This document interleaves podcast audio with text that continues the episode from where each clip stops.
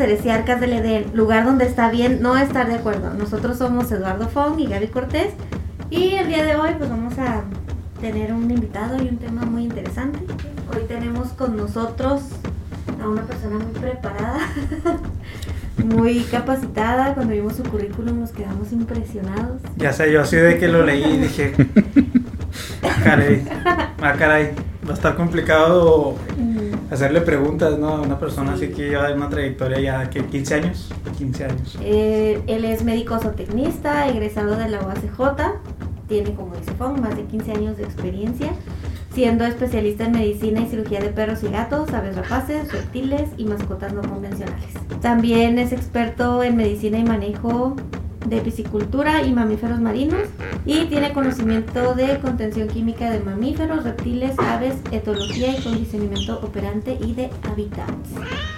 Actualmente es el coordinador de- del Departamento de Veterinaria del Museo de la Rodadora y es el médico encargado de servicios veterinarios especializados, además de que también taxidermista profesional y cofundador del proyecto Artemisa, que se encarga del rescate, rehabilitación y reubicación de fauna silvestre. ¿Qué más? ¿Qué más me faltó? Ah, fuera del aire, fuera del aire. espera, sí me faltó algo. ¿Qué? Su nombre, Ah, claro, ¿cuál es el nombre? Rafael. Rafael Coronado, alias el Doc del Desierto. Muchas gracias, muchas gracias por la invitación. Un saludo a todos los que nos están escuchando. Este, pues un honor estar aquí con ustedes. Este, la verdad es de que me, me emperifollan mucho el, el currículum, ¿verdad? Este, pero pues no, básicamente, pues es- esto es lo que amo. Realmente me, me gusta mucho lo que es la fauna, el manejo, la etología, me fascina. Este, y pues básicamente es ahora sí que como leer un libro, ¿no? Que te gusta mucho, buscar muchas cosas de, de- de algo que te encanta. Y pues las cosas se han ido dando poco a poquito. Y ahí andamos. Primero que nada, pues gracias por venir y por aceptar estar aquí con nosotros. Así el halago es para nosotros. Dijimos, hay que tener al Doc del Desierto aquí, tenemos que tenerlo. Y pues gracias, ¿no? Eh, en, en la, en la introducción, Gabriela mencionó algo sobre piscicultura, taxidermia. Para la gente que no conoce, que no tiene nada de conocimiento sobre esto, que vamos a empezar por la piscicultura, ¿no? Que es Claro, mira, la piscicultura se puede desarrollar en varias formas. Eh, puede ser, eh, como lo dice su nombre, el cultivo de los peces. O básicamente la- las rancherías estas de los peces. eh, por ejemplo, la mojarra tilapia, que es lo más común, las langostas, etcétera.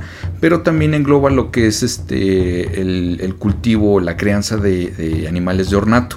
Por ejemplo, todos los pececitos estos que vemos en las tiendas de mascotas, este, el, clásico goldfish que nos compramos, ¿no? Nuestra primer mascotita de, de todos, los betas, todo eso, pues eh, hay, hay que saber un poquito para poder tener es- estos animalitos. No son tan fáciles como nos lo pintan, son animalitos que sí requieren su cuidado y pues ahí, ahí nos enfocamos en eso. Claro, uno llega en un momento donde dice, voy a comprar la, la hembra y el macho y los voy a reproducir. Para empezar, muchas veces ni siquiera se puede diferenciar la hembra del ¿Cuál es macho, cuál? ¿no? Eh, O sea, claro. No hay un dimorfismo, no hay una diferencia entre las dos especies. Bueno, entre la especie dices tú, lees en internet, no, pues la aleta pectoral la- o la abdominal tiene una ligera curvatura y tú los ves en las tiendas y dices, no tengo ni idea de cuál es macho ni cuál es. Tiene su chiste, ¿no? Y no solo es el hecho de, de una diferencia simple vista, sino también controlar todos los parámetros dentro de la pecera, que tiene que tener un pH. No, pues es un rollo, ¿no? Entonces, como dices tú, no es como, ay, voy a reproducir peces y me voy a hacer rico.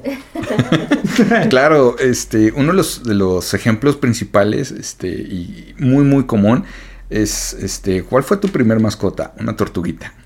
Sí, pobre. Híjole, no, las tortuguitas, Pobrecitas. este, créeme que son de los animales que más mantenimiento requieren. Requieren este tiempos de hora luz, este, cuidados de agua, alimentación, etcétera. Entonces, en las tiendas de mascota te lo pintan como que la mascotita ideal para los niños, súper fácil de entender, etcétera, pero no, nada que ver. Igual los, los peces dorados, o sea, siempre que, por ejemplo, lavan las peceras, las lavan con jabón. Híjole, Híjole, no, no. ya vuelven a echar el pez y ay, ya se murió. Y es que no sé por qué se tiene la idea de que los goldfish, ahorita que estamos hablando de esa especie, para quien no los conoce, pues son esos... Los- el pe- Ajá, el los doradito, pececitos dorados. Anaranjadito, más que nada, más que dorado yo creo. Que es naranja, ¿no? El color que predomina.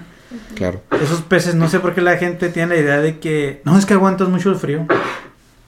Que la gente los quiere tener totalmente sin su termostato, sin su calentón en la pecera y todo.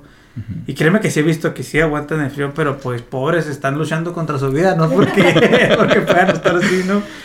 Y ahorita que mencionaba las tortugas, le diste justo al clavo, porque recuerdo que también una de mis primeras mascotas fue que mi mamá llegó una vez con dos tortugas. La tortuga esta famosa de orejas rojas, ¿no? Que le Claro. dicen. Sí. Que pues orejas, pues bueno. Y, y- y- y obviamente pues uno tiene que 8 o 7 años y le dan un ser vivo a cuidar, o sea, es, es como un hijo ahorita y, tú- Sí. y a ti te lo regalan así como que... De todas las personas yo creo que le regalan a esa edad, no creo que sobreviva mucho el pez, a menos de que el papá esté ahí atento, ¿no? De que Claro. El papá tenga conocimiento y diga, pues voy a cuidarlo, voy a ayudar a cuidar a esta... A este animalito, ¿no? Pero no, yo recuerdo que hasta, o sea, escuchar feo, pero los ponía a jugar carreras, ¿no? Mi hermana, mi hermana tenía otra tortuga. ya estamos, ¿no? Y no son lentas, ¿eh? No son lentas. Bueno, No, la- para nada, La, oreja roja esa que es medio que es semiacuática. Es semiacuática, sí es. Sí, sí es. Eh, pues corría rápido y decía, bueno, pues mira. que- Pero pues llegó el frío y se la llevó. Pues nunca no teníamos conocimiento y pues vaya que los, reven- los revendedores solo, que los vendedores pues no te dan información extra, ¿no? Ellos solamente te lo venden y no te dan ningún cuidado, ¿no? Y si es cierto, sí necesitan filtración, cambios de agua, horas luz, todo esto y, y vaya también el precio, ¿no? De las de las tortuguitas, pues están baratitas, también te venden baratas. Sí, claro. eh, esto porque son de las especies que más fácil se reproducen, de hecho. Este, y debo agregar que son de es eh, la tercera especie más invasora de todo el planeta. Hay lugares en donde las tienen vetadas porque estos animalitos este, pues están ya invadiendo ¿no? todo lo que es la fauna nativa de, de ciertas zonas. Porque justamente, ¿no? O sea, los regalan desde pequeños, crecen, ya no saben dónde tenerlos o no se tiene el tiempo para mantenerlos. Por eso el Y- Parque Central está. Debo decir que sí, ¿verdad? Pero este, afortunadamente el Parque Central es un eh, punto de agua artificial, lo cual pues, no desplaza especies, no, no, sí. ajá, es, es totalmente, eh, pues, ahora sí que, pues para ellos, ¿no? Realmente. Pero si a alguien se le ocurriera liberarlos en el río Bravo, o sea, esta especie es súper adaptativa, se puede adaptar a muchísimos entornos Ujú. este, y pues desplaza muchísima especie nativa. Y es ahorita un problema muy serio en todo lo que es la, el, el área del Golfo de México. Ya incluso se paga por cazar esta especie porque junto con la pitón bola son de las especies que más están invadiendo estas, estas zonas. Órale. Mira, pues que sí, Sí. sí es cierto, o sea, Ujú.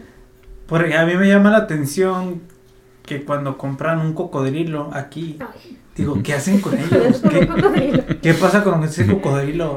Siempre ha sido mi pregunta. Es que es esta raya que quiere un cocodrilo. quiere- Yo, ¿para qué O sea, quieres estás un eh, comprando un animal que te va a crecer, no sé, dos, tres metros. Sí. ¿Y dónde quedan esos cocodrilos? Hace poco salió una noticia de que andaba un cocodrilo suelto en una colonia. O sea, Claro. o sea, ¿qué, qué pasó ahí?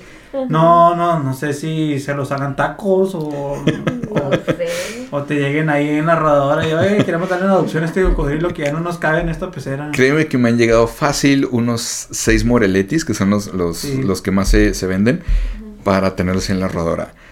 Incluso ni la rodadora tenemos la infraestructura para tener estos animales. Es- son animalitos que sí requieren mucho espacio. Entre los, entre los, este, ah, los lagartos, por así decirlo, este, son de las especies más pequeñas. Lo más que crecen es 1,80, 1,60, eh, pero requieren mucho espacio. Un chorro de alimento, mucho, mucho alimento. Y si son especies también muy adaptativas, casi siempre, o, o los, los pacientes que he tenido, que casi siempre me, me re- me recomiendan ya cuando se les está muriendo, este, se les muere justamente por el frío. Porque estas especies son más del Golfo de, de- de México. Son más tropicalonas, no aguantan tanto el frío. Llegado las heladas, se mueren casi todos. Entonces sí es un problemilla ahí muy, muy fuerte con las temperaturas. Y Juárez es muy, muy extremoso. Entonces, a lo mejor las especies estarán a todo dar en primavera, verano, otoño. Pero llega el invierno y un chorro de reptiles se lleva. Muchos, muchos, muchos reptiles. Pues, Sí lo mira, sabrá, Fon. yo lo sabré, experiencia propia. Claro. No ha tenido un cocodrilo, pero Pero pues ahí el chavo quería un, Jackson, ¿no? Un, un camaleón sí, Jackson. no, Entonces, súper sensibles al frío. llegó el frío y ni con placas ni con focos, no. No, de- Entonces, eh, en una. En otra entrevista que me hizo el Bruce, también recuerdo que me platicaba sobre esos aspectos, ¿no? De qué tan complicado era cuidar los reptiles en esta zona del país, ¿no?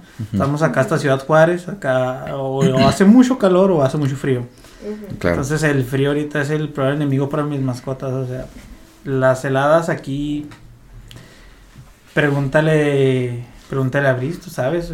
¿Quién tiene calentón cuando caen las heladas? Los Ellos. animales. Ellos, porque ya lamentablemente tuve pues una pérdida de una pitón y un camaleón cuando hubo la helada esta de febrero que estuvo fatal, ¿no? Aparte no había Sí, luz. claro. No había cómo, cómo darles calor más que con el calentón, pero cuando ya fue, fue demasiado tarde. Pero mira, todo lo que hasta donde nos fuimos nomás con la pregunta de la piscicultura, ¿no? Sí.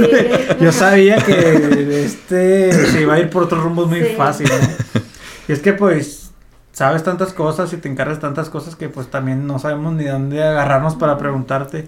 Ahorita, por ejemplo, algo interesante para la gente que pues no está familiarizada ni con la ciudad que nos escucha, pues la rodadora es un museo donde trabajas. Claro. Eh, ahorita mencionabas también algo sobre, te mencionaste sobre la taxidermia. Eh, la taxidermia también es muy interesante y recuerdo que yo hasta ahorita me está cayendo el 20 porque llevé taxi- taxidermia en la, en la La universidad, ¿no? Ajá. Este, ah, ya sé por qué cuando lo leí dije, y por ahí viene, ¿no? Entonces, pues si nos también explicarnos qué es la taxidermia, en qué consiste la, la taxidermia. Sí, claro, mira, eh, comúnmente en México, eh, porque me- hay- se le conoce en varias, en varias este, lugares de diferente forma, pero en México la taxidermia también, también se le conoce como disecar animales. Pero disecar es eh, el corte, el corte que se le hace al animal para desollarlo, para este, preservarlo lo más naturalmente posible. Esto me ha servido muchísimo, por ejemplo, en el museo en donde estoy trabajando ahorita, para las cuestiones de historia natural. Mucha gente que no tiene la oportunidad de ver, por ejemplo, no sé, un decir, una especie, una pitón reticulada, ¿no? De 3 metros. Eh, ya con la taxidermia, pues tienen una idea de cómo son estos animalitos, que tanto crecen, tocarlos, sentir las, te- las texturas, por así decirlo, porque muchas veces la gente compra estos animalitos nada más por querer conocerlos, y es un error muy, muy común. Eh, por ejemplo, ahorita que hablábamos de los moreletis, ¿no? Eh, mucha gente nada más porque, ah, vi un cocodrilo, me fascinó, pero resulta que el moreleti no es un cocodrilo, es un caimán. Entonces, este, eh, son dos cosas diferentes y se terminan comprando este animalito porque creen que es un cocodrilo, pero al final de cuentas no saben cuidarlo y es- esto engloba muchas cosas, ¿no? Entonces la taxidermia, eh, mucha gente la verdad es que lo, san- lo sataniza. Porque hablas de taxidermias o de disecar animales y luego, luego lo que piensas es cacería. Sí. En este Sí. caso, la verdad es de que sí trabajo con cazadores. eh, no son cazadores furtivos porque yo siempre pido su, su listón. Es un listón que entrega la federación aquí en México para este, poder cazar legalmente. Entonces ya cuando son animalitos que fueron creados o, o creados para, para este fin, pues bueno, ya, ya así como que un, poquito más de aceptación, ¿no? Pero pues realmente no es que yo los case o, o que realmente yo los mate para hacer los taxidermias como tal, sino que son animalitos ya sea que encuentro, que me traen, que este animalitos que murieron de forma natural, etcétera, y pues yo lo que me estoy encargando ahorita es de preservar, eh, ahora sí que pues vaya, no romantizarlo, ¿no? Eh, esa belleza natural que tienen estos animalitos para que la gente los llegue a conocer. Y pues que le, le vaya perdiendo el, ahora sí que el estigma que se le tiene al- a, lo que es la, la taxidermia en sí. Sí, porque uno piensa, bueno, la taxidermia pues lo secas y luego, pues qué haces con el animal seco, ¿no? O sea, se quedan, yo pienso que se quedan ahí, pero ¿para qué lo Ujú. secas? ¿Para qué lo quieres? Pues ahorita ahorita nos acabas de mencionar un poco, pero pues también para cuestiones educativas. Claro. En este caso, eh, en la escuela, pues llevamos esa, eh, no, no fue la clase como tal, pero nos enseñaron a hacer como un taxidermia. taller, ¿no? Ah, era como un taller. Entonces, pues también conoces un poco más a fondo al animal, o sea, para cuestiones educativas te ayuda bastante, ¿no? Y no siempre es como que, ay, mira, vi ese conejo, déjame lo mato para hacer taxidermia con él, ¿no? Claro, no, no. Y de hecho, ahorita que mencionas sobre la cacería, no sé si se llama cacería o cinética. Claro. Sí, ¿verdad? Y, eh, y- Cinegética. cinegética o por ahí va. Eh, cinegética o este o de hecho es, es cine- cinética. Ajá. Sí. Sí, entonces, si mal no recuerdo, es esa cacería que está permitida a veces cuando hay poblaciones o, o hay este alguna invasión de alguna especie, ¿no? O, Ajá. o podríamos decir que está Aumenta permitida en ciertas temporadas también, no siempre. ¿no? O sea, bueno, ahorita es temporada para cazar, no sé, jabalino, que es un problema que, si mal no recuerdo, en aquellos tiempos de, de que estaré hablando, 2017, creo que habrá un problema, no sé si actualmente siga el, este jabalí que se cruzó por ahí, se hizo una especie bien, Sí, bien de, invasiva. ajá, de este, híjole, se me fue el nombre, pero sí, sí, este, que se, se cruzó con, con los estos mini pigs, que se empezaron a, a cruzar con los, este, con los jabalís y luego se, se creó esta, esta raza híbrida que era sumamente agresiva, pero también más grande que el jabalí común. Entonces sí, o fue, sea, fue un era problema era- bastante era fuerte. un rollo, sí recuerdo que era un rollo. Y sí recuerdo que por ahí me dijeron, no, que la cacería se abría en ciertas temporadas. Pues también para tratar de mitigar toda la población que se estaba haciendo de ese de esa especie, ¿no? Y pues sí, si lo ves desde el punto de la moral, pues que siempre va a haber ahí una línea muy delgada, ¿no? Para decir, bueno, pues es que sigue siendo un pues un ser vivo, ¿no? Sí, claro, mira, este, la cacería sí es un punto bastante delicado, este, pero ahora sí que, pues mira, es un mal necesario, ¿no? Por así decirlo. Eh, desafortunadamente, ahorita el ser humano hemos invadido muchas, mu- muchos, muchas áreas y en este caso, pues también son los animales. Como te comentaba ahorita de, de las pitones o, o de la tortuga esta japonesa de orejas rojas, es un problema latente en todo lo que es el área costera del Golfo. Y por ejemplo, Florida también, en Florida es un problema tremendo ahorita.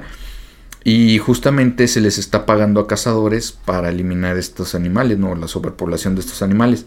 Justamente porque la gente que tenía mascotas no los pudo cuidar, los liberó, se empezaron a reproducir, encontró las, la- ahora sí que todos los elementos óptimos para, para reproducirse. Se sobrepobló, desplazó especies que eran sumamente importantes para el ambiente. Y bueno, pues ¿qué haces con todos esos animales, no? Desafortunadamente no vivimos en un mundo Disney en donde, ah, bueno, pues el animalito agarra la onda y, ah, ya no me voy a reproducir porque estoy dañando el planeta, ¿no? Pues, Entonces, pues tienes que actuar de forma, pues, natural, por así decirlo, como un control natural, y, pues eliminar estas especies, ¿no? Ahora, eh, insisto, mucha gente sataniza la, la cacería, pero me podrías creer que la cacería ayuda muchísimo a salvar especies en peligro de extinción, justamente por las UMAS. Las UMAS son unidades de manejo ambiental. Son lugares que se dedican a la reproducción de muchas especies que, por ejemplo, están en peligro de extinción. Digamos, en México tenemos el borrego cimarrón. Entonces, eh, yo como ranchero tengo mi ranchito, tengo muchas hectáreas. Bueno, ¿qué puedo meter? Podemos meter venado cola blanca y podemos meter borrego, borrego cimarrón, ¿no? Que son de las especies que más se cazan.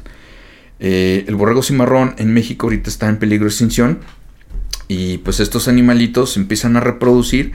La federación me dice, ok, te doy chance que reproduzcas una especie en peligro de extinción, vas a liberar ciertas especies para que tengamos este ahora sí que material genético para que no desaparezca y para que tu rancho siga vigente y se pueda autosustentar eh, vas a cobrar cierto cierta cantidad para que la gente venga y te case tanto número de animales porque también llega a pasar que en esos ranchos pues se, se sobrepobla ¿no? de, de borregos y marrón entonces ¿qué hago con tanto animal? no lo puedo vender no lo, no lo puedo liberar porque también se puede volver un problema entonces pues hacemos la cacería y pues esto ayuda muchísimo, ¿no? Porque ya se liberó una especie que puede seguirse reproduciendo, se- seguir en el, en el, en el ecosistema y pues bueno, está la gente que, que nos apoya, ¿no? Que, que son los cazadores, que ayuda a mi rancho para poder seguir este, produciendo el borrego cimarrón o la especie que esté reproduciendo y pues es un ganar-ganar, ¿no? Entonces, pues es, es- esa es la cuestión con, con la cacería. Y ahora eh, tenemos la- lo que es la, la cacería cinegética y lo que es la cacería furtiva. La cacería furtiva, a ellos sí les vale grillo si la especie está o no en peligro de extinción. Eh, por ejemplo, fue, fueron los que acabaron con el, con el rinoceronte blanco, ¿no? Este, literalmente voy a ir a matar a un animal nada más por su cuerno. Ahora ya les dijeron, oye, bueno, pues podemos reproducir tanto. No, no, no, no, no. Mi método de subsistencia es el, es el rinoceronte blanco. Yo lo voy a matar. A mí me importa si se extingue o no. Entonces son gente que ya no puede razonar con ella. Es ahora sí que los cazadores malos, por así decirlo. Eh, pero ahora sí, viéndolo desde un punto de vista humano, o sea, es gente que ha vivido de esto toda su vida. Pero ¿cuál es la lógica si vive de eso y se lo acaba? Exactamente. es ahí cuando nosotros como conservacionistas tenemos que actuar y decirles, ok, si vives de esto, hay que, hay que salvar a la especie. O sea, mira, eh, es lo que hacíamos, eh, lo, que hacían mucho en, los campos tortugueros, ahí en este, con las tortugas golfinas. Hay mucha gente que se dedica a la venta de los huevos de, de, de caguama, ¿no? Que mucha gente la conoce como caguama, de la, de la tortuga golfina. Este, entonces mucha gente lo que empieza a hacer es agarrar estos huevos así indiscriminadamente, les vale grillo si está en peligro de extinción, cuántos nacieron, cuántos se murieron, no sé, yo los voy a revender porque de esto vivo, ¿no? Entonces mucha gente, muchos voluntarios, eh, sobre todo de, la carrera de biología, que están haciendo un trabajo estupendo, eh, se ponen a negociar con ellos. Les dicen, mira, si tú te puedes llevar tantos, nada más déjame estos para que tú puedas seguir subsistiendo de esto.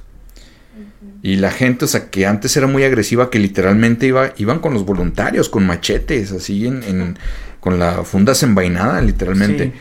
y, y, la gente, o sea, pues los chavos, pues con miedo, ¿no? O sea, oye, ¿sabes qué? Pues mira, tenemos que salvar esta especie. Entonces, eh, si es gente, pues, por así decirlo, mala, pero se puede razonar, o sea, podemos llegar todos a un acuerdo. Definitivamente, hablando se entiende la gente, ¿no? Por así decirlo. Y como te digo, no es un mundo Disney en donde todo es bien bonito y todo se va a salvar. Ahora, este, el ser humano es de, plano no va a salvar el mundo porque el ser humano es un animal más de, en este planeta y este, y pues nos toca ahora sí que mediar, ¿no? De, de lo que estamos haciendo con lo que está pasando en el planeta.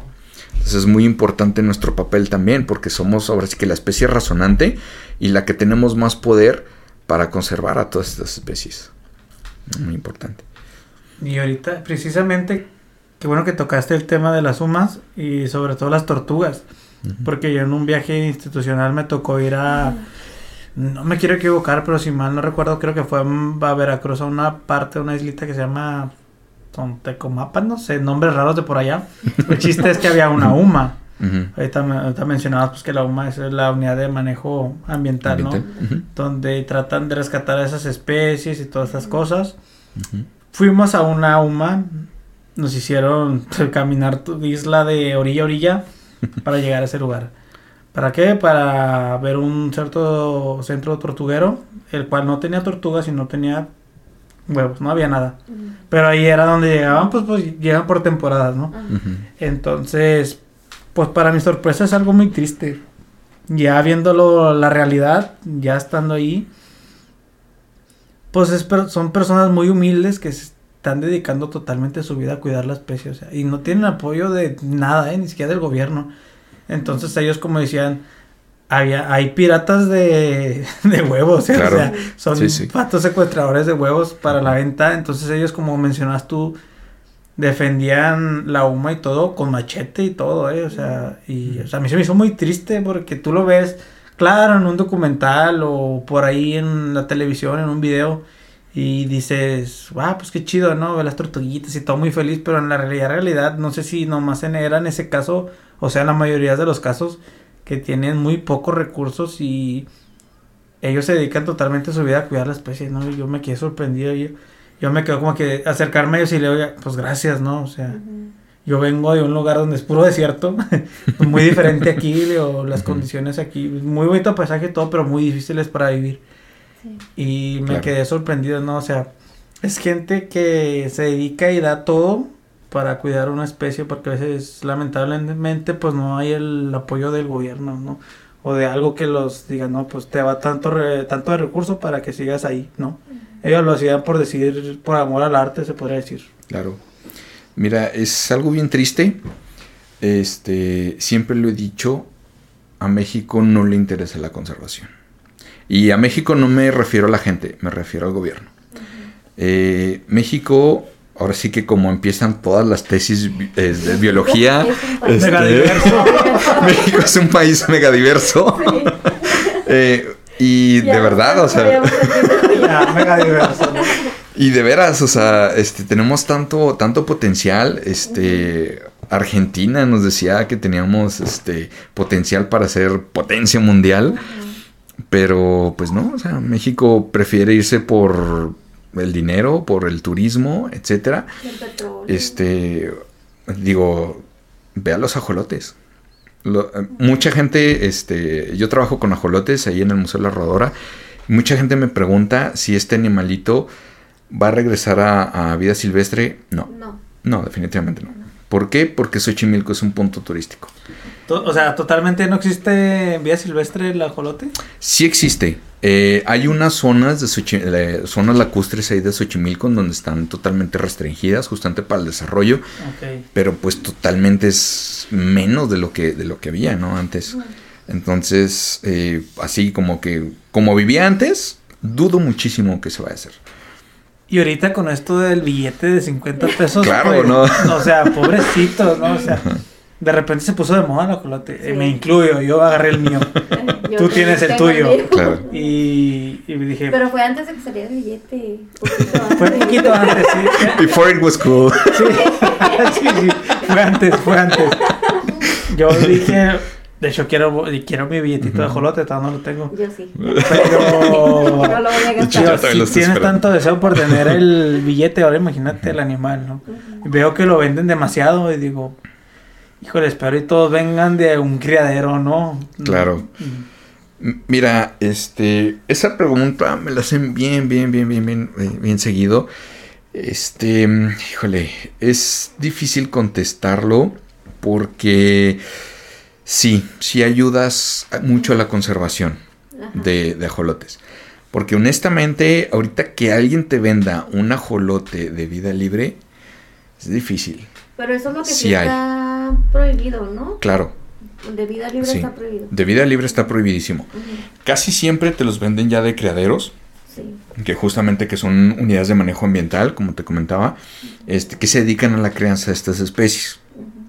Eh, como les comento, el ajolote está totalmente condenado a, a vivir en, en reservas. En cautiverio. En sí. cautiverio, sí, es, es- es muy difícil. Y de hecho ahorita un problema latente que tenemos todos los criaderos es la endogamia.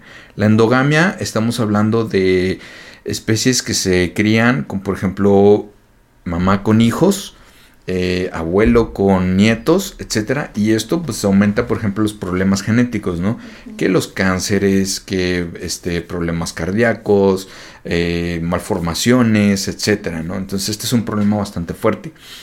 Eh, y ahorita el ajolote, como ha sido un boom, justamente la, la cultura pop, todas las redes, todo esto lo, lo ha, lo ha impulsado mucho, lo cual es bueno de cierta manera porque sí se ha fomentado muchísimo el cuidado de esta especie.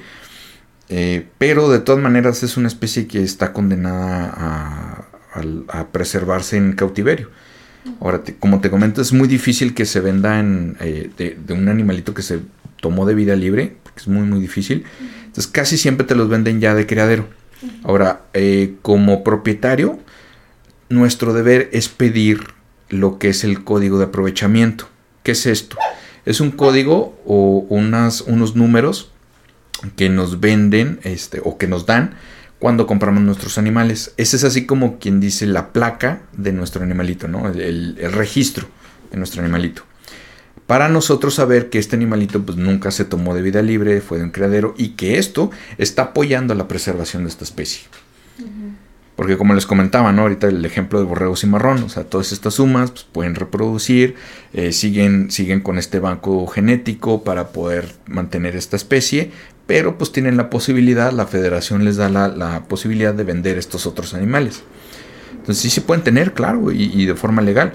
Ahora, si los tienes, lo mejor es que los tengas por gusto y no por capricho, no por moda. Sea, de que, ay, es que ahorita está de moda y fíjate que yo tengo un ajolote, sino no, porque son animalitos de mucho cuidado. Ay, sí.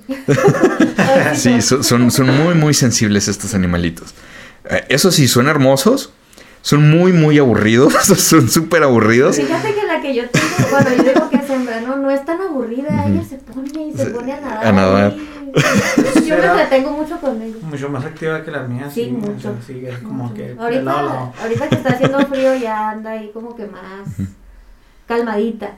Pero en verano sí anda bien, nadie, nadie. De repente agarrar, ya, ya, que está haciendo su ejercicio del día. Te tocó de, las- de las activas, porque sí. Sí. incluso hay un, hay un poema de, de Julio Cortázar que se titula Me, me convertí en ajolote. Y habla justamente de la quietud de este animal. Eh, incluso nosotros los tenemos ahí en el museo y mucha gente llega y, ay, no hace nada, nomás están ahí tiradillos en el piso. Pues sí, o sea. Ajá, ¿qué quieres? ¿Que de vueltas? Sí, exactamente. Ajá, el circo, maroma y trata, ¿no? Eh, no, realmente estos animalitos son, son muy sedentarios. Se quedan mucho tiempo parados, este, se quedan muy tranquilos y sí tienen sus momentos muy activos. Sobre todo los, los ejemplares jóvenes sí tienden mucho a nadar. Este, pero si no, no esperen así el, el animalito que anda arriba y abajo. Los videos que vemos en redes, o sea, son porque lo agarraron en el momento. Sí. o sea, Sí, pero ¿no? no, no es porque siempre estén así.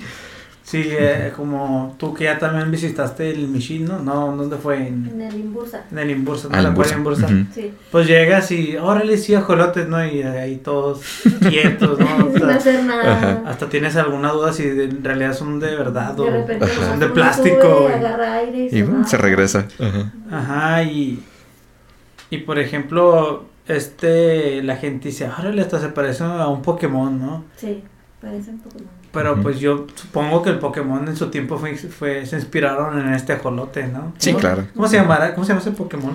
Ay, es que está el Mudkip y creo que era otro, pero no me acuerdo. Pero uno es una Dos. vil representación del ajolote, ¿no? Es Sí. igualito, o sea, sí está con sus... Se me fue el nombre, sus... Wooper y Su- sus branquias. Sus branquias, sí, sí, sus branquias externas, ¿no? Sí. Que la gente siempre pregunta eso, por a mí una, yo, yo lo presumía así en fotos y Mm.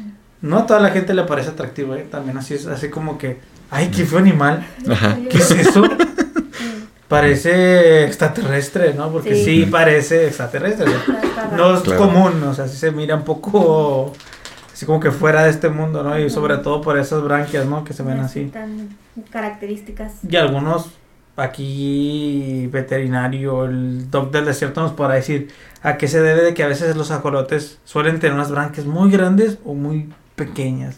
¿Sabrás ahí por qué es el factor? Sí, mira, hay varios factores. Mm. Uno, eh, y es uno de los principales indicadores de estrés, puede ser este, ya sea el pH, que es, puede ser la, la, el- la acidez del agua.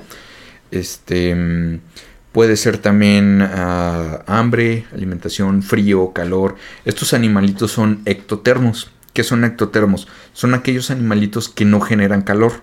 Ellos necesitan una fuente externa de calor, por ejemplo el sol, una piedra caliente, agua caliente, para poderse calentar. Entonces cuando no hay estas fuentes de calor, hay frío y su metabolismo disminuye. Entonces esto eh, ayuda a que pues, las branquias se, se hagan hacia atrás, se, vean así como que apagados. Este, y otro también puede ser la endogamia, lo que les platicaba, ¿no? Que se reproducen entre mamá e hijos. Este, y pues esto produce estas malformaciones, ¿no? En las branquias. Entonces son animalitos que normalmente te viven 15 a 20 años, te van a vivir 3. Entonces Mm, disminuye muchísimo la calidad de 15 a vida. 20 años, son bastantes. Sí. Son bastantes. Cuídalo bien, ¿eh? te puedo dar bastante. Cuídalo bien. Sí, pues de hecho yo también tenía la duda sobre las branquias. Claro. Porque ahorita en tiempo de frío yo veo que a las mías le están. Se les, o sea, el tamaño sigue el mismo, pero los. No sé cómo se llaman, los pelitos. Sí, los, los urodelos. Ajá. Se están haciendo chiquitos. Entonces les revisé el agua, tiene los parámetros bien. Eh, come menos que en verano. En verano comía prácticamente diario.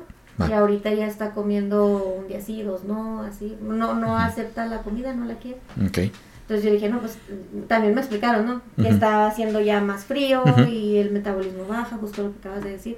Entonces es, me dijeron, sí es probable que coma menos. ujú. Pero dije, entonces, ¿por qué se le están haciendo chiquitas las branquias? Ah, esto puede ser también, por ejemplo, cuestiones de estrés, ¿no? Ah, lo que no sabemos y a veces no notamos, Ujú, ah, debemos ser súper, súper observadores con nuestras mascotitas. ujú. Eh, sobre todo en el caso reptiles, anfibios, que son ectotermos, ¿no? Lo que les comentaba. Sí. Estos animalitos también este, se, se guían por un fotoperiodo. Entonces nosotros a veces no lo notamos. Llegamos, prendemos la habitación, este, conforme a nosotros vemos la luz afuera. Pero también afecta a nuestros animalitos. Entonces, por ejemplo, en verano a lo mejor tenemos más luz, prendes menos tú la luz, también del, del acuario que le, que le tienes, o la apagas más temprano, etcétera. Este, y esto también le afecta. Entonces también debes de llevar un registro de las horas luz que lleva tu animalito.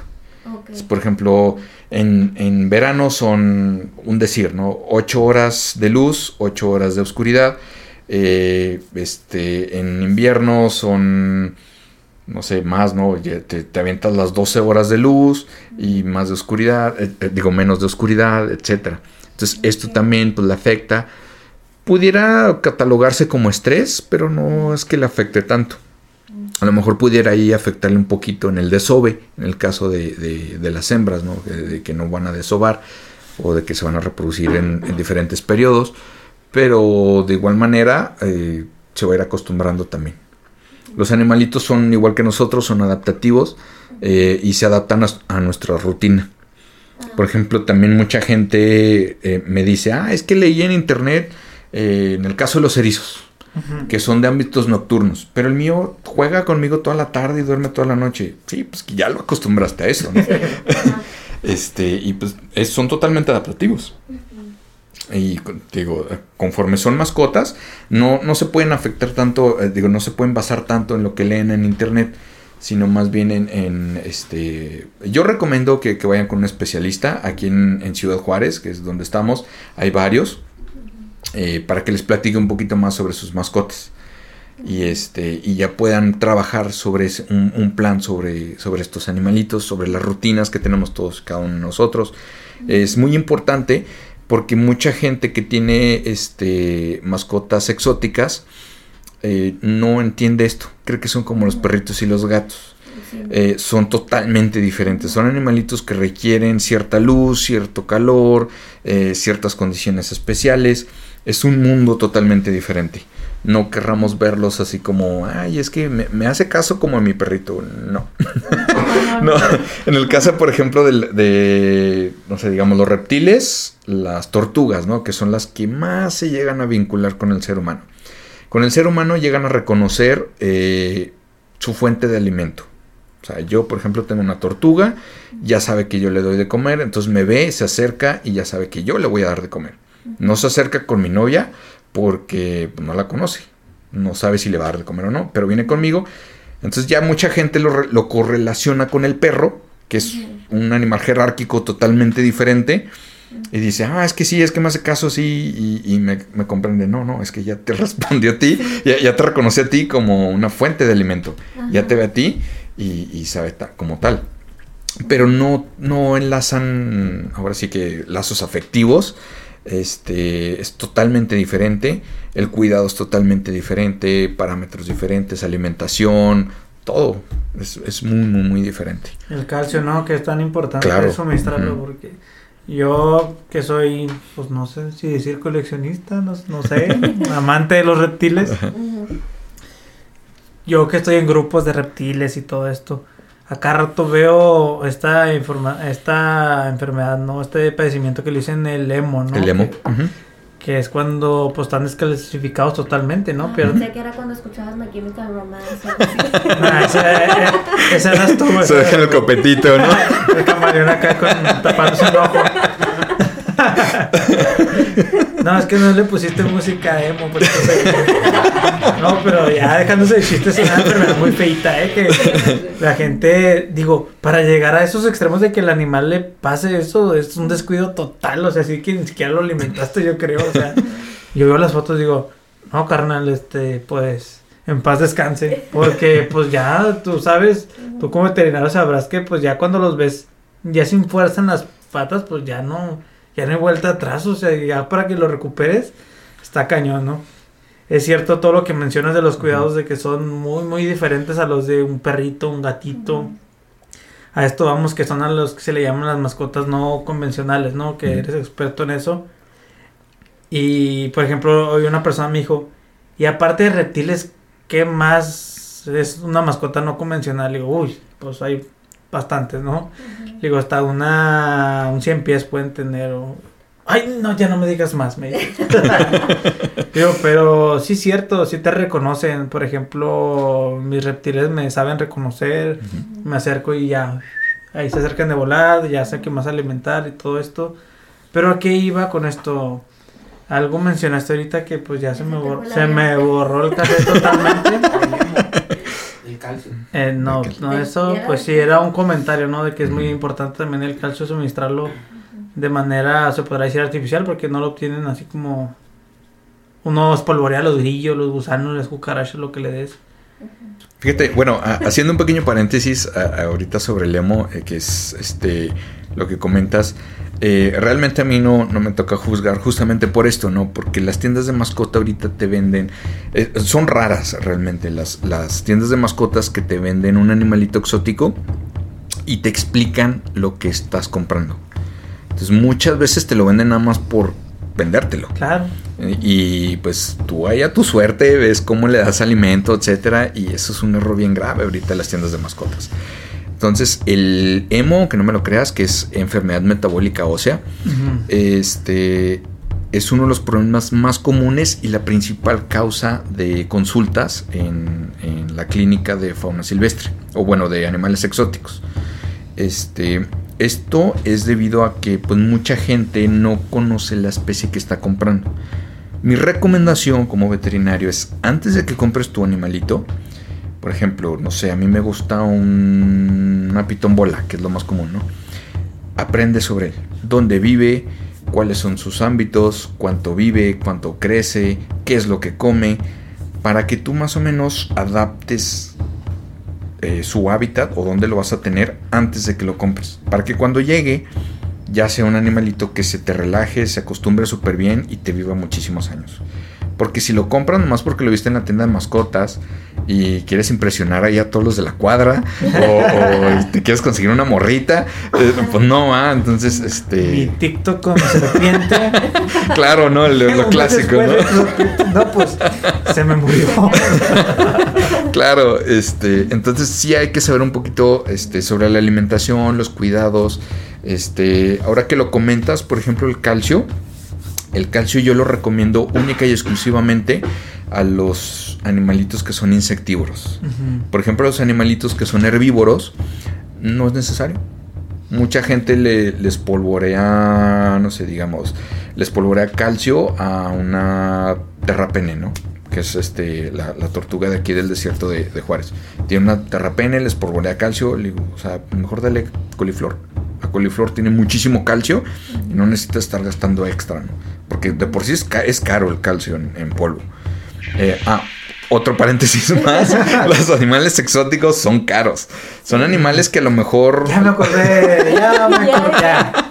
A lo mejor este, las serpientes son animales que comen uno o dos veces al mes, pero son caros. El, hábitat, el mantenimiento, la temperatura, todo eso es caro. entonces, si es un animalito que tienes que invertirle bastante dinero, este, así que más barato el animal que todo lo demás. Claro, sí, no, ya no, me totalmente. eso, eso quería, o sea, tanto que tardé para acordarme lo que quería decir, me acabé. Sí, no, totalmente, ¿no? Este, sí, sí. sí ya, no, ya no tengo nada que decir. te tardaste, te tardaste. Pues oye, se me fue el avión totalmente. Sí, y es que vemos todo esto en las redes sociales. O sea, ahorita estamos muy inmersos en lo que es la cultura pop, eh, de lo que son las redes sociales y nos, nos mandan. Ahorita vieras cómo escucho, ¿puedo comprarme un mapache? Por el amor de Dios, no lo hagan, no lo hagan. Ay, son no. malillas, eh, esos son malillas. no tienen un antifaz Diokis, de veras. De veras, es antifaz, no es Diokis. Este, son tremendos, son tremendos. Vemos videos muy bonitos en, TikTok, en las redes, pero no son buenas mascotas, de veras. Eh, son pésimos animales de compañía. Los podemos tener en casa siempre y cuando vivas en un bosque. si, si, eres como nosotros que vives en el desierto, no, no te conviene. Este, son animalitos de mucho cuidado, mucho mantenimiento. Eh, de igual manera, muchos reptiles, hay que saber mucho, mucho sobre estos animalitos antes de adquirirlos. Pues mira, yo una vez en una práctica que tuvimos aquí en el en Janos, ¿no? Aquí en el desierto de Chihuahua, en ese lugar tienen un mapache, no recuerdo el nombre. El chiste fue que pues fuimos a quedarnos una estancia ahí de estudio y que nos quedamos varios días ahí.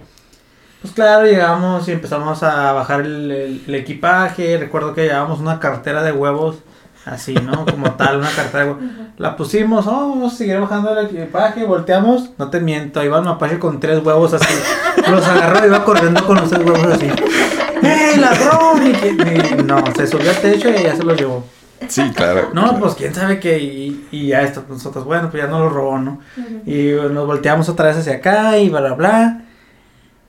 Y, vol- y otra vez de regreso y ya estaba otra vez con la cartera de huevos. Pero espérate, o sea, nosotros, nos- así como perro, ¡eh, quítate! ¡Órale, déjale ahí! No agarró la cartera de, así, ¿Toda con sus manillas, así con sus garrillas, las agarró. Y ahí estábamos con una pelea ahí con el mapache, ¡suéltalos! Y el mapache los agarraba y los jalaba así con fuerza. Y digo, esto es un cholo, le digo. Claro, no, totalmente. O sea, sí, sí, tiene su nombre, pero ahorita no lo recuerdo. No sé si lo llegaste a conocer ahí en Jano, no, el Rancho Luno, ahí lo tenían. Sí recuerdo que tenían ahí un mapache, no me tocó verlo. Este, sí supe de, de- de ese mapachito. Este, pero sí, no, son, son tremendos. Una de las cosas que he aprendido, este, porque he tratado con mapaches, es con ellos haces trueque. Si te agarran algo, tienes que hacer un trueque porque no te lo van a regresar, se te van a echar encima. Sí, o sea, sí, sí era una pelea, ¿eh? o sea, no era así como que dámelo nomás, no, él se forcejaba también así como, dámelo mío. Sí, claro. y lo peor de todo es que te pueden dar una mordida y pueden ser portadas de rabia, entonces hay que tener mucho cuidado. Ahí lo que recomiendo es de, por ejemplo, te quitan lentes, te quitan lo que sea, cámbiales por una piedra, por algo que brille, les gusta mucho lo que brilla. Entonces se lo cambias por algo que brilla y dejan lo que están sosteniendo, se van por lo que brilla y listo. El trueque, ¿no? Es que puedes hacer. Ah, claro, y si tú que sabes cuál fue, ahora que lo mencionas, fue quebrar unos 3, 4 huevos antes de que soltara la cartera. O sea, que va como yo que la estábamos con más fuerzas, pues se decidió agarrar los huevos y tronarlos. Órale. Ah, O sea, sí, o sea, malvadísimo. Dije yo, no, o sea, no.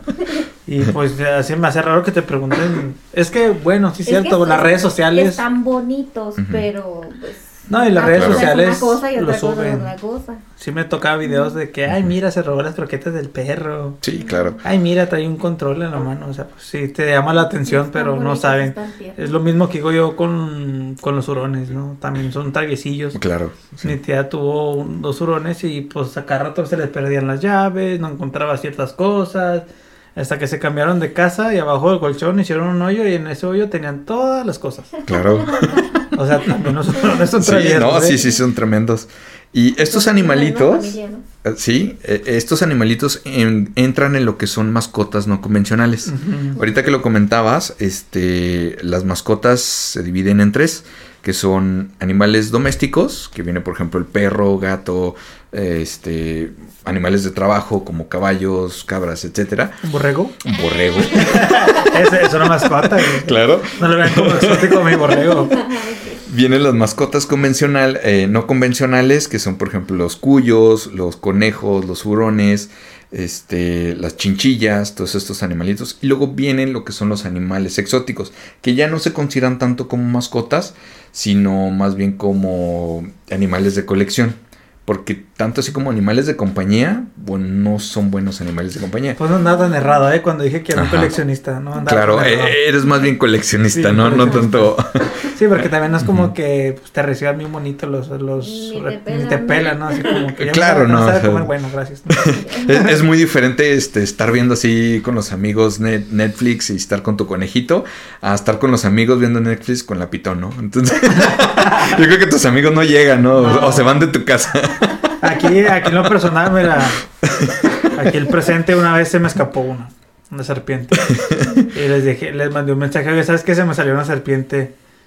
Búsquenla, no, hombre, ¿qué? La van a andar buscando. Se salieron primero de la casa. claro. Sí, o sea, la buscaron, sí, sí la buscábamos, pero no la encontramos. El primer lugar donde fui y revisé la encontré. Pero pues claro, si no estás familiarizado con las serpientes, pues tener un Claro. poquillo de miedo, ¿no? Sí, ¿no? Y fíjate que no sabía la diferencia entre una mascota no convencional y una mascota exótica. ¿eh? Sí, eh, ahí es, la- es la clasificación que entra. Ahora, esta clasificación realmente no entra en la Ley General de Vida Silvestre. En la Ley General de Vida Silvestre nada más engloba lo que son animales domésticos, o digo, perdón, este, eh, mascotas, que son perros y gatos única y exclusivamente.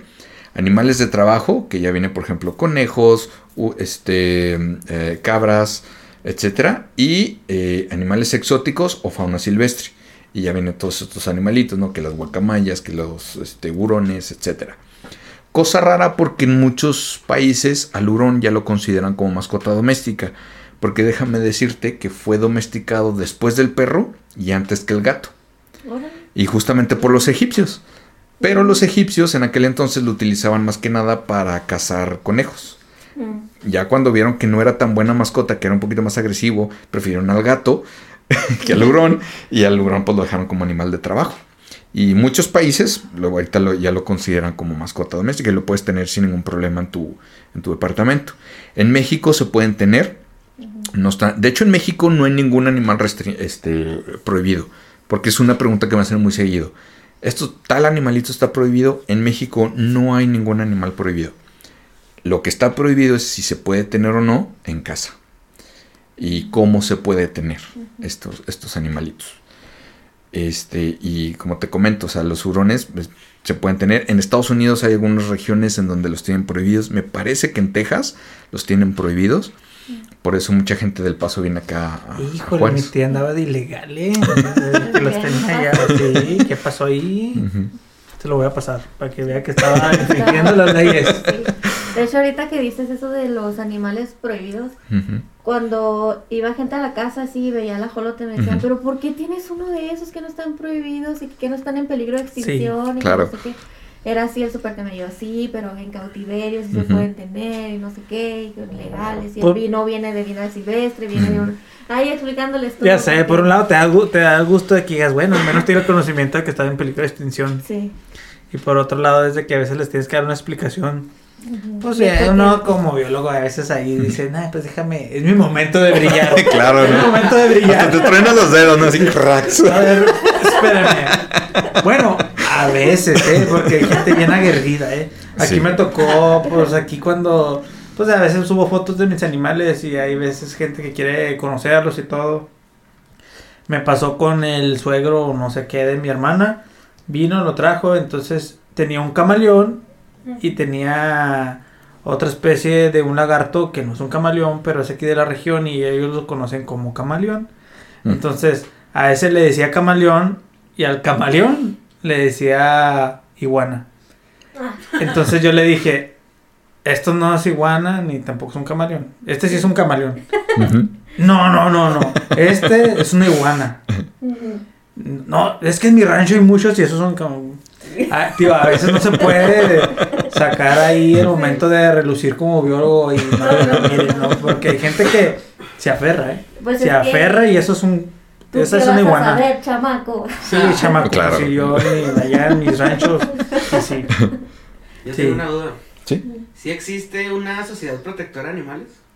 En todos lados. Sí, sí existen varias asociaciones. Este, ahora sí que es, eh, pues son asociaciones civiles que realmente que tú con varias personas que tengan el, el mismo interés pueden formar este tipo de, de asociaciones. Eh, ahora sí que, ¿qué tan encausadas podían estar? Yo creo que muchas veces eh, asociaciones, híjole, no sé si puede hablar mal de asociaciones, porque la verdad es de que hay una que de plano no, no trago y es, ¿sí se puede? Sí. Pues, Es, es PETA. mm, Ah, PETA no, porque sataniza muchísimo muchas cosas que han ayudado muchísimo a la conservación. Entre ellas es, por ejemplo, la cacería. Este, eh, por ejemplo, sataniza mucho el, tener esto, los animalitos, ¿no? Las colecciones de animales exóticos eh, ayudan muchísimo a la conservación, aunque mucha gente a veces no, no lo quiere entender o, no lo entiende. El tener este tipo de animalitos de- de vida silvestre, pues ayuda muchísimo a preservar esta especie que siga existiendo. Eh, ya volvemos a lo de las sumas, ¿no? De, de- de tener estos animalitos. Eh, y estas asociaciones, yo creo que bien encausadas, ayudarían muchísimo a una sociedad.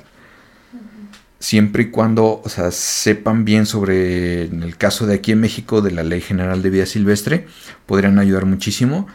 Eh, pero desafortunadamente se van mucho con estos grupos extremistas como PETA. Y por ejemplo, ahorita que está la guerra contra los zoológicos, ¿no? Que es lo más tonto, disculpa la palabra, lo Sí, más sí. tonto que se me, se me ha, se me ha parecido. Porque realmente son centros de conservación. Eh, ve lo que pasó con los circos. Sí. El verde ecologista, o sea, optó por escuchar a estos, a estos grupos extremistas de no a los circos. Son animalitos que toda su vida estuvieron en circos, no saben otra cosa más que actuar. Eh, los animales eh, exóticos tienen una rutina. Son muy diferentes al perro y el gato. El perro y el gato lo puedes sacar de la rutina y ellos encantados. Los de los exóticos, como tienen todavía su cerebro muy primitivo, eh, tú les cambias la rutina, los sacas de la zona de confort y ellos entran en un estrés tremendo. Por ejemplo, digamos, un oso que está acostumbrado a hacer malabares, este, lo sacas de esa rutina, entra en un estrés tremendo. Entonces, se acaba esto de los circos, los sacan a centros de conservación y empiezan con estereotipias, ¿no? Las estereotipias es el clásico animalito que estamos viendo que se mueve de un lado a otro en la jaula, eh, que se come las patas, que se come la cola, porque empieza con la ansiedad, porque ya terminó su rutina, ya se acabó lo que nosotros creíamos de que, híjole, el animalito lo están maltratando porque se para en la pelota y no, o sea, para él era maravilloso, o sea, era, era su función, porque su cerebro primitivo, eh, eh, para eso nació él. Desde chiquito ya tenía el chip grabado de que me voy a subir, voy a malabarear y ahora voy a hacer esto, ¿no? Ahora, los videos que presenta PETA o todas estas este, asociaciones eh, extremistas son de los años 40, 50, en donde, Sí. o sea, la Coca-Cola tenía coca, como tenía cocaína, o sea, ¿me entiendes? O sea, cuando eran, eran actividades demasiado extremas. Eh, incluso me, me tocó en, en- en algunas este, em, eh, voluntariados que hice, o sea que por ejemplo el circo Ataya Hermanos tenía súper cuidados a sus animales, súper cuidados, más que a los mismos malabaristas. O sea, tenían su veterinario ahí y, y súper bien. Y pues obviamente que cuando cayó todo esto, gracias al, al verde ecologista que, que le hizo caso, pues olvídate, muchos animales se tuvieron que, que eutanasiar, muchísimos. Otros quedaron en manos de quién sabe quién. Eh, mucha gente los compró nada más por las pieles. Eh, y y es, es, este, es algo que se debe decir. Es algo muy cruel, pero se debe decir. Mucha gente los compró por las pieles. eh, sobre todo los tigres, porque ya es que muchas, muchos circos tenían tigres. Ajá. Muchos los compraron por las pieles. eh, este. Y otros terminaron en quién sabe dónde. Porque eso sí, el verde ecologista vendía que se iban a quedar en santuarios y, y centros de. O sea, ¿y quién los, quién los cubre esos? La, la buena voluntad de la gente.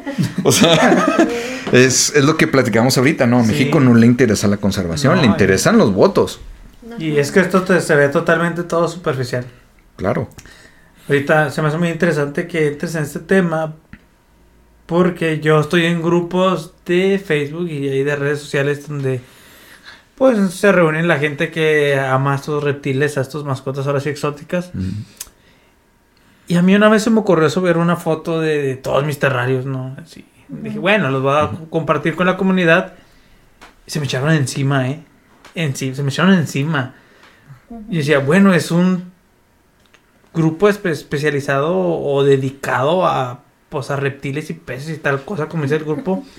Y recibí buenos comentarios y otros no, ¿no? Lo que dices tú, esta gente extremista de que, bueno, si te encantan tantos animales, porque los tienes encerrados? Claro. Ay, sí. Y ese tipo de comentarios, Ay, ¿no? sí. Y, y varios comentarios que me llovieron que obviamente yo ignoré todos.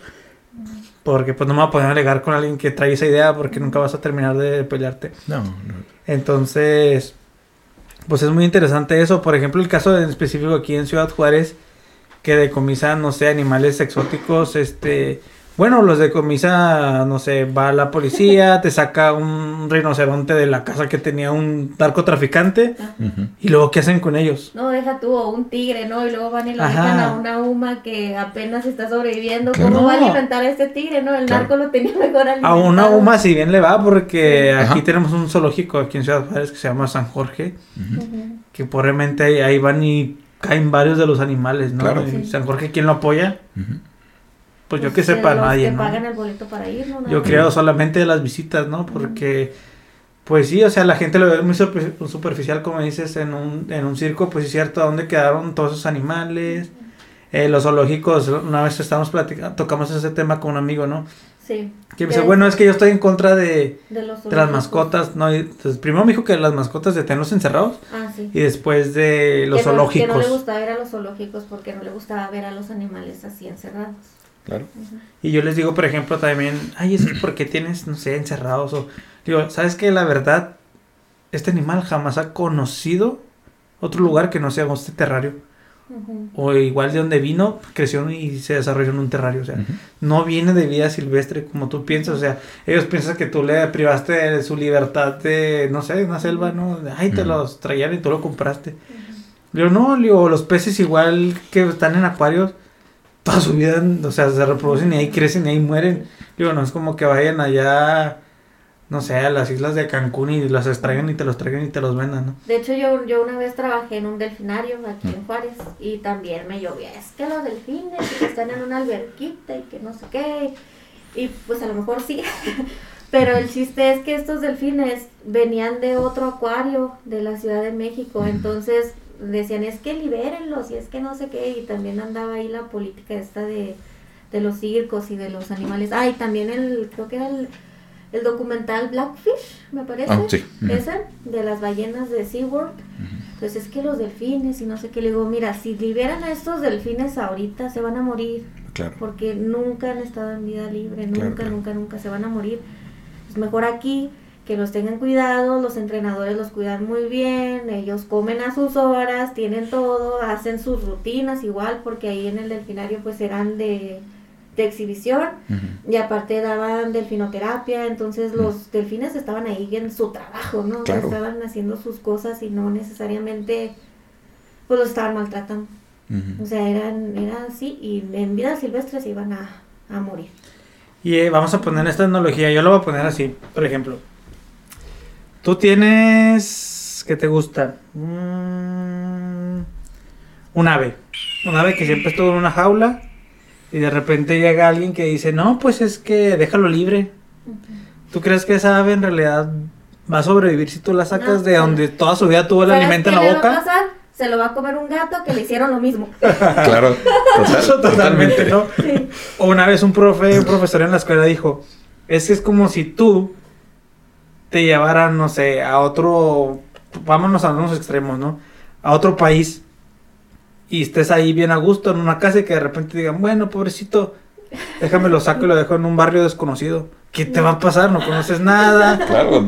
Hay cholos ahí que te van a querer golpear, que te van a querer saltar. Lo mismo pasa con los animales, ¿no? Si los dejas libres, pues están a la intemperie, o sea, totalmente supuestos a todo. O sea, no nomás es como decir, ay, lo voy a liberar y ya. O sea, es Ujú. ponerlo en riesgo totalmente. O sea, ese animal muy probablemente pues va a morir. O, o, O, o se va a hacer invasor, como los gatos. o esa es la parte contraria, le va a mencionar, ¿no? Como men- ahorita yo, por ejemplo, el dato de las de las pitoños no lo sabía.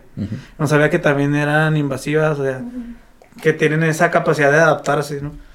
Pero también por eso, pues es que aquí entran muchos temas Sí. que pueden durar Sí, claro. horas, ¿no? Pueden durar horas. Y, y ahorita que me ganaste la palabra, pero pues si alguien nos escucha por ahí y está muy interesado en tener una mascota no convencional o una mascota exótica, que ahorita encontramos las diferencias, no las sabía aquí gracias a Rafa, eh, pues sí, totalmente es mucho más caro, yo les voy a decir que es mucho más caro todo lo que necesitan que el propio animal. Y es recomendable y yo lo recomiendo 100% y lo dije en una entrevista. Compren primero todo lo que necesita el animal antes de tener el animal. Totalmente, Totalmente. va.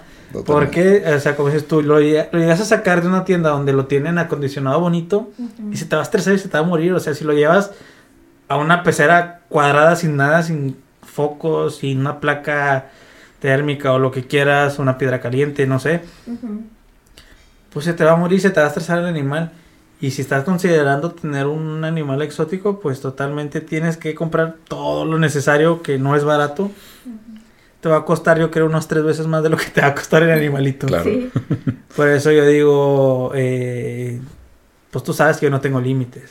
sí. Pero trato de, trato de, pues, de tenerlos bien acondicionados, ¿no? De que, bueno, y, y más con los reptiles que dices que el, el calor lo obtienen de manera externa, ¿no? Que son de sangre fría. Ahí viene este término, ¿no? Que son de sangre fría, ¿no? Claro. Ellos no tienen su, su calor. Sí. Entonces, pues sí es muy importante que les tengas de perdida un foco a los pobres que les está dando calor. Porque me ha tocado gente que sube a las redes de que, ay, lo vendo y así, ok, y a veces de chismoso también, la neta. La neta sí, no, porque no te voy a dejar mentir, si me meto ahí como que estoy interesado en comprarlo. Oye, ¿qué tiene y con qué? No, pues solo así la pecera y... ¿Cuánto tienes con? No, pues ya tiene ahí con él cinco meses, ¿no? Y así, pobre animal, o sea, cómo sigue el afán de vivir, ¿no? Pobrecito, la verdad. Y pues me podría volver el como loco de los gatos queriendo rescatar todo animalito que No. suben por ahí, ¿no?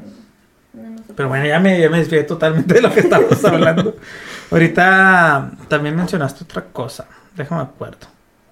Déjame acuerdo, si quieres. Si tienes una. A ver, una pregunta por allá. Este, yo volviendo al tema de las sociedades protectoras de animales, este, a mí, pues, a- ahorita escuchando todos los cuidados que debe de tener, especialmente las especies exóticas y todo eso, este, yo preguntaba sobre estas sociedades porque, pues, si son tan especiales todas estas mascotas, debería haber como que un permiso, ¿no? Que yo, por ejemplo, que no sé nada de animales, solamente pudiera tener perros y gatos, pero yo que tengo algún conocimiento de alguna especie o algo, pues que pudiera, no sé, adquirir ya una especie más exótica, pero que, que esté regulado eso, que no nada más cualquier persona, por, como dicen ahorita, por moda, agarre un animal exótico y no sepa ni los cuidados ni nada y se muera. Yo por ese camino iba más mi pregunta de las asociaciones, porque en realidad sí conozco algunas que sí protegen algunas, an- algunos animales así, pero pues no nos vamos tan lejos, o sea, tan solo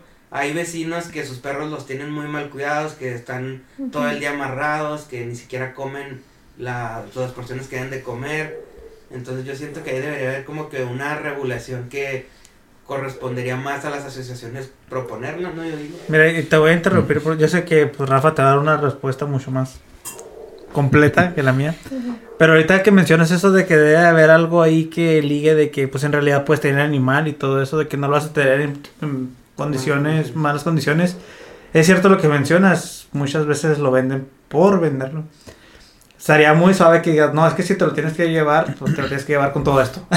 Estaría Ujú. chido, ¿no? Pues Sí, claro. obviamente no, porque Ujú. O si te vas... enséñame tu licencia de que lo puedes tener. Ajá, voy a decir, por ejemplo, unos precios, ¿no? Este camión te cuesta 3 mil pesos, pero te lo tienes que llevar con todo el kit que cueste 10 mil. Pues por eso no se puede vender. Pero en una ocasión en una tienda me sorprendieron que por primera vez en, no sé, 5 o 6 años que llevo cuidando animales, me preguntaron en la cuestión de los peces. No, me voy a llevar este pez. Y la chava me volteó y me vio y me dijo, ¿tienes su pecera ciclada? Y así de que... ¿Qué? Casi hasta le quise aplaudir, ¿no? Así de que, oye, o sea, nadie me había preguntado eso, o sea, para empezar se ve que sabe, ¿no? Ciclada, pues bueno, ya es un ciclo donde la, la pecera tiene microorganismos que ayudan a todo esto, bueno, ¿para qué me meto tanto rollo? Pero pues es, sí es muy importante que tengas primero tu pecera ciclada para poder meter peces. Y es bien raro, neta, te lo juro que es bien raro que alguien te lo pregunte. O sea, yo me le quedé así, los, sí, sí la tengo ciclada, ¿no? O sea, no le hice ningún otro comentario, pero dije, vaya, o sea, pues al menos ella pues, tiene conocimiento y se interesó por, Por, eh, le interesó algo si tenías a- las condiciones para tener al pez. Porque era, lo que decías, ¿no? La lavan con jabón, Ujú. ponle que su pecera llegue al ciclo y lo reinicia, ¿no? Una vez que le meten el jabón y todo esto. Pero pues sí es buena tu idea y tu punto de vista de que sí debe haber eso, que lo veo muy complicado. Tú- a ver, Rafa, tú... a ver, Eso a impulsar las sociedades protectoras de animales, o sea, eso es, eso es lo que es el nombre, ¿no? Protectoras de animales, no es como que, ah, mira, aquí hay una lagartija, la voy a agarrar y ya la tengo, o sea, ya se supone que somos una sociedad organizada. Claro. Mira, este, ahorita, al menos aquí en Juárez, eh, apenas están agarrando auge estas asociaciones, pero se enfocan más bien en perros sin gatos. Eh, como aquí en Juárez es un, pues, no decir nuevo, pero no está tan explorado lo que es el, ámbito de, de, animales exóticos, no está tan desarrollado.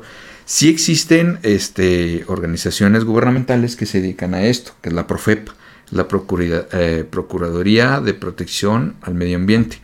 Ellos se, enfocan, ahora sí que son los judiciales de, todo lo que es del ambiente, ¿no? del ecosistema, eh, flora, fauna, eh, etcétera ellos se enfocan este, eh, justamente en todos estos animalitos que dices, ¿no? Que si tienes tú un animalito exótico, que lo tengas bien. Ahora, eh, esto abre un punto bastante amplio, o otro tema bastante amplio, que es la tenencia legal de animales. Es algo bien importante y que al menos aquí en Juárez todos lo tienen a la mitad. Eh, siempre nos dicen, compra tu animalito de forma legal, va, lo compran. Lo compran en alguna tienda comercial, les dan sus documentos legales donde tiene el folio de aprovechamiento, el folio de venta, de, aprobación de venta, etcétera. Súper. Pero esa es la primera parte. Lo mismo sucede, y te lo digo porque la Ley General de Vía Silvestre así los contempla a todo lo que son los, las colecciones de animales exóticos.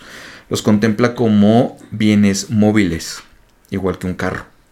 Mm. Tú vas a una agencia, compras un vehículo, te lo dan ya con sus documentos legales, que lo compraste en México, etc.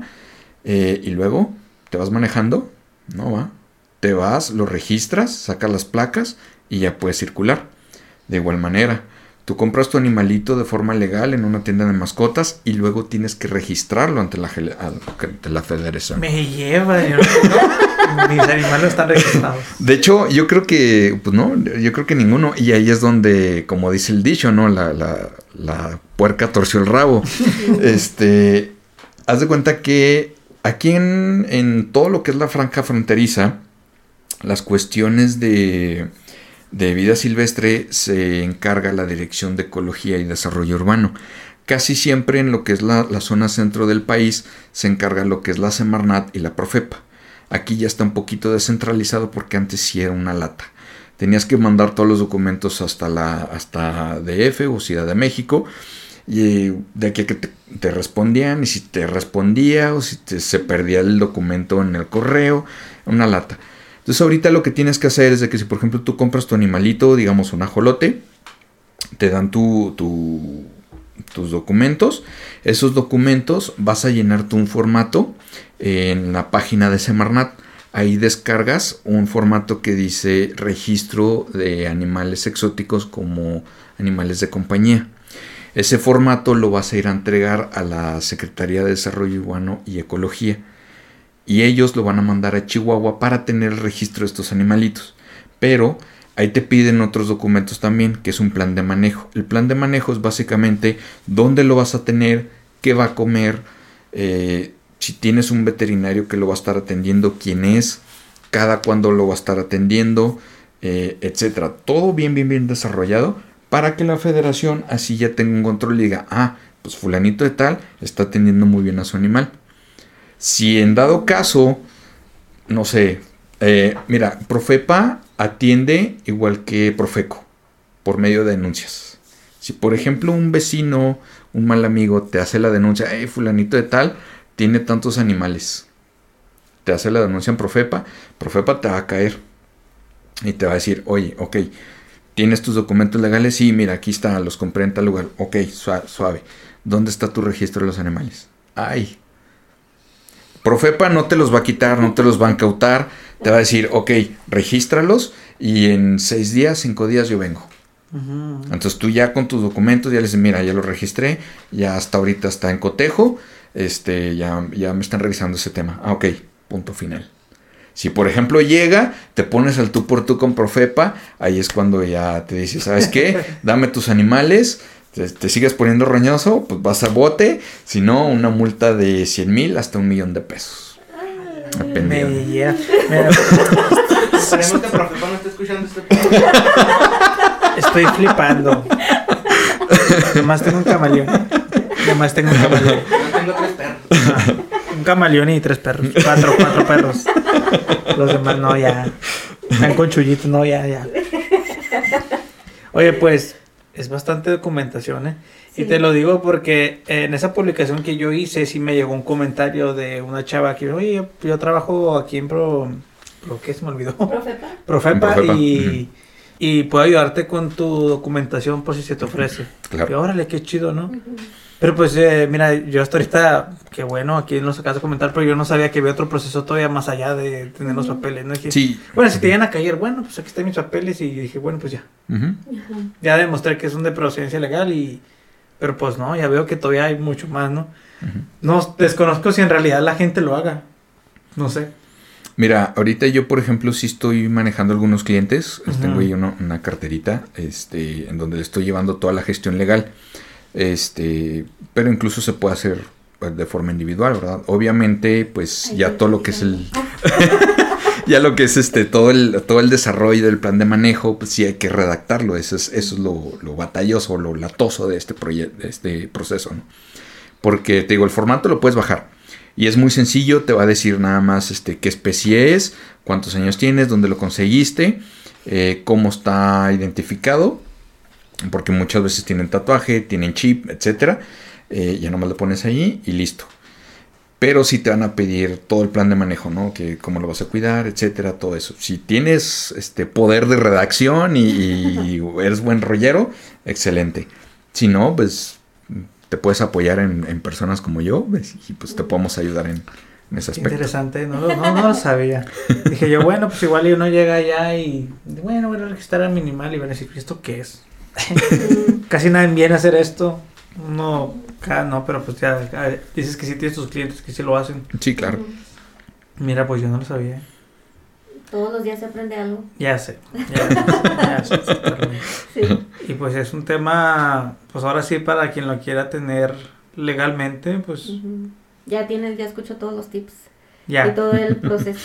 No, y sobre todo, pues ahorita al final de la grabación, ya cuando vayamos a terminar, pues claro, para que menciones dónde te puede contactar la gente, este, ah, pues sí, pues tus redes y todo, para que quien esté interesado ahí, pues te contacte, ¿no? Está legal. Sí, claro. Ya, ya me estoy asustando un poquito, ya.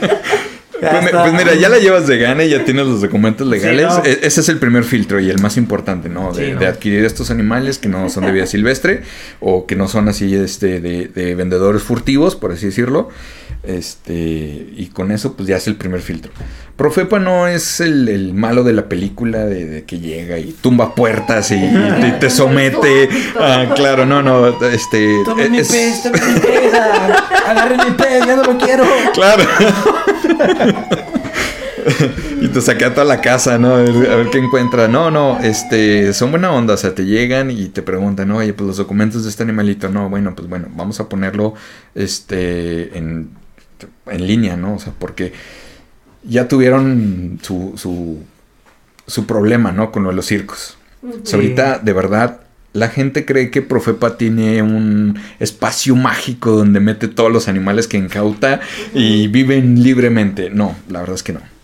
Profepa ahorita se está encargando de encontrar gente responsable que cuide estos animales.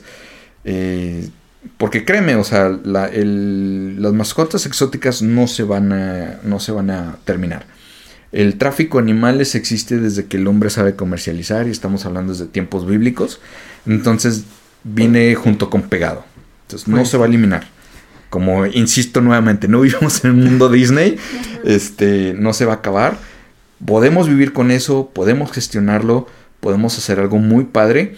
En México, de verdad, tiene unas leyes tan buenas en lo que respecta a lo que es este eh, legislación de fauna silvestre, pero lo malo es de que no se gestionan correctamente. A los que se debe castigar, casi no se les castiga, y a los que se les debe dar apoyos, se les echa todo el peso de la ley. Pues a esto me lleva a un recuerdo por ahí exclusivamente aquí en la ciudad, muy sonado de la Claro. tortuga, ¿no? Claro, Se, se tenía que mencionar porque claro, claro. es, se podría decir, desco- desconozco totalmente la historia, cómo estuvo, pero es muy sonado. ¿Y qué pasó ahí? Si sabe la historia, ¿qué pasó ahí realmente? Mira, no sé realmente la historia, pero lo que me enteré es de que el fulano creo que estaba regresando un animalito que se había encontrado cerca de su casa.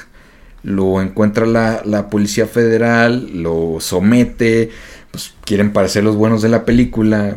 Obviamente la, la policía federal de antemano, o sea, no sabe nada de esto. No. De plano. O sea, ellos quieren parecer buenos porque pues bueno, o sea, quieren parecer en la primera plana como salvaron a la tortuga, ¿no? Pero realmente los que manejan todo esto es Profepa, punto, nada más. Entonces, eh, creo que no fue el- la forma de, de actuar, eh, creo que se sobreactuó con él, definitivamente se pudo haber hecho ahí una investigación. Eh, también desconozco también la, la actitud que pudo haber tomado el, el personaje este y que a lo mejor se pudo poner al tú por tú con los policías porque pues mexicanos, ¿no? O sea, no nos dejamos, claro. Pero es que no sé si ya le esté poniendo crema a la historia, pero o le cobraron bastante una multa, o creo que sí, hasta el bote fue a dar, ¿no? Por la tortuga. Algo así, ya no supe en qué terminó, pero sí te digo, Que fue castigado, fue castigado. sí, Sí. sí, desde que se hubo sanción hubo sanción. Pero te digo, o sea, es, es por esto, ¿no? O sea, de que a la gente que se le debe sancionar, no se le sanciona como tal, se le pasa, por así decirlo, y a la gente que, que, pues ni la debe ni la teme, tómala, ¿no? La- se lleva todo, pues nomás por salir por el periódico y decir que hizo algo, entonces pues no está chido así. Y me da curiosidad saber hasta qué especie era y qué. Era una caparazón blando, ¿no? De las que tienen la probóscide así la O- una eh, apalone, Ah, apalone. apalone, ajá.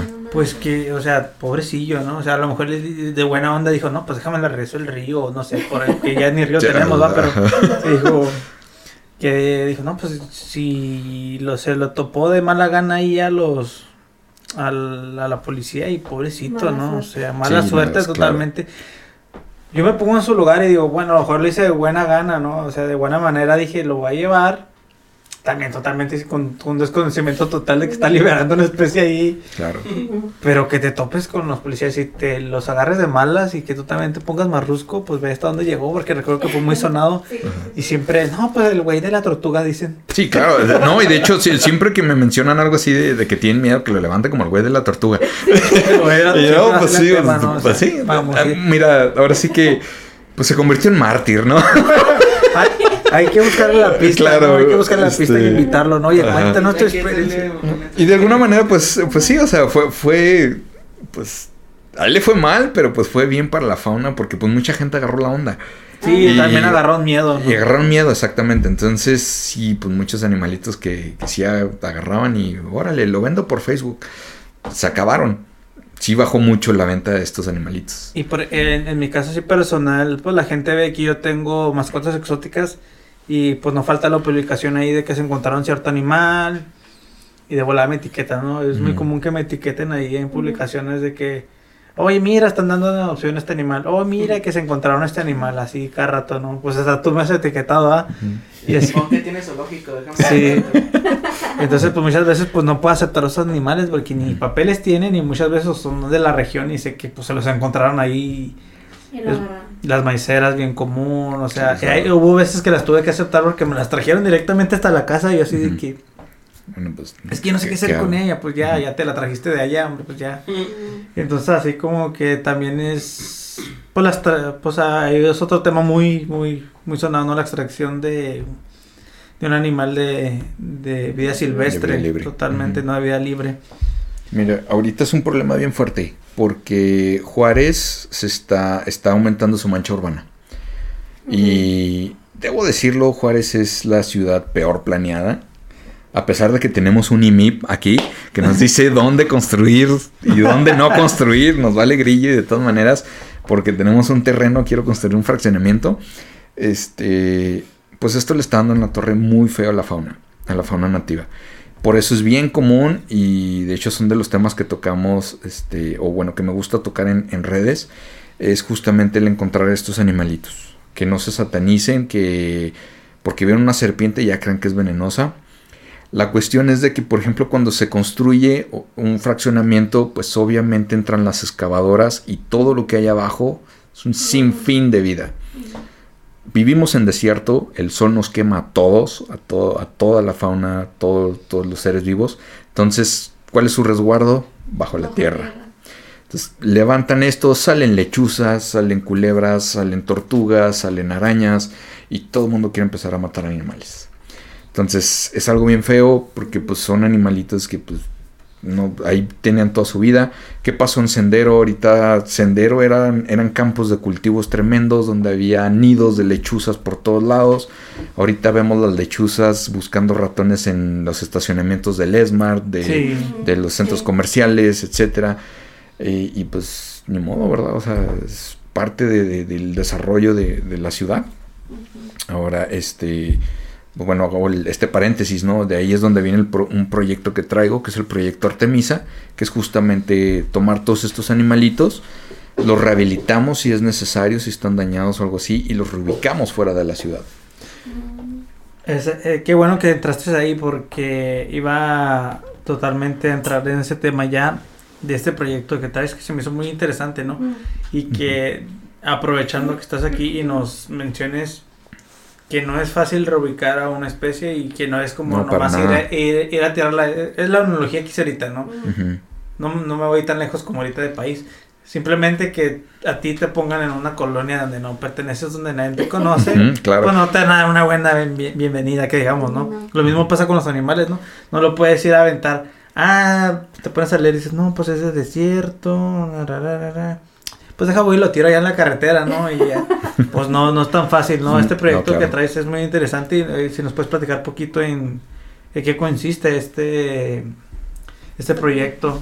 Sí, Artemisa se llama. ¿De dónde viene el nombre claro. Artemisa para empezar? Mira, el proyecto Artemisa lo estamos haciendo desde el 2011, un poquito antes de, de salir, ah, no es cierto, casi saliendo de la universidad. Este, empecé con este proyecto y se llama Proyecto Artemisa porque Artemisa pues es la diosa de la cacería y la flora y la fauna de los griegos. Los griegos, Es la sí. que protege a toda la, la fauna, ¿no? A, toda la- a- a todos estos animalitos. Entonces, como proyecto Artemisa, pues se dedica a proteger toda esta fauna que ha sido desplazada por la urbanización. Pues de ahí es el, de ahí nació el nombre, ¿no? De, de proyecto Artemisa, de rescatar estos animalitos. Eh, como lo comentaron ahorita, hay muchas este, sociedades, asociaciones protectoras de animales, pero se enfocan en perros y gatos pero no hay nada que se enfoque a, a- a fauna silvestre. Entonces siempre es, eh, se lo llevo a fulanito tal porque tiene muchos animales, como, como es tu caso. Es mi caso, ¿no? Este, Que lo es bueno llevo a Profepa. porque ya sé a dónde reubicar. Perdón, perdón que te interrumpa, No, no, pero claro. ahora voy a saber que cuando me llegue alguien con una serpiente maicera o algo Ujú. que la agarró ahí del valle, Oye, pues si ya la agarraste y ya la sacaste de donde pertenecía, pues dirígete aquí con el doctor del desierto, ¿no? Porque. Claro. tiene un proyecto muy interesante y te va a poder ayudar porque yo, mira, pues, ya basta de animales. Claro, este, ahora, como lo comentas, ¿no? No, no es tan sencillo así como, ah, mira, me encontré esta tortuguita, pues vamos a echarla al río. Eh, se lleva todo un proceso. Primero es revisar que el animalito esté bien, que no esté parasitado, que no tenga enfermedades, porque lo más importante, ahorita porque estamos en pandemia, Sí. por el tráfico de animales. Entonces, a veces encontramos un animalito que no sabemos si es de la región, si está enfermo, que puede tener bacterias, puede tener parásitos, puede tener virus, etcétera, que afectan a la población y luego de la, de, de- a la, perdón, a la fauna nativa y luego de la fauna nativa se va a la población y empieza todo este ciclo otra vez, ¿no? Entonces no queremos otra pandemia, por el amor de Dios, ¿no? Dani, termina, por favor. ni, ni termina y ya, ya estamos con esto, ¿no? Este, entonces de aquí viene este proyecto en donde nosotros evaluamos a los ejemplares que nos llegan, si traen fracturas, si están enfermos, si se pueden o no liberar. En el caso de, este, de algunas especies que tenemos ahí en el Museo de la Rodadora, muchas o están tuertas o tienen lesiones que ya si los liberamos, pues son comida de otros animales, ¿no? O sea, que ya no podemos liberarlos.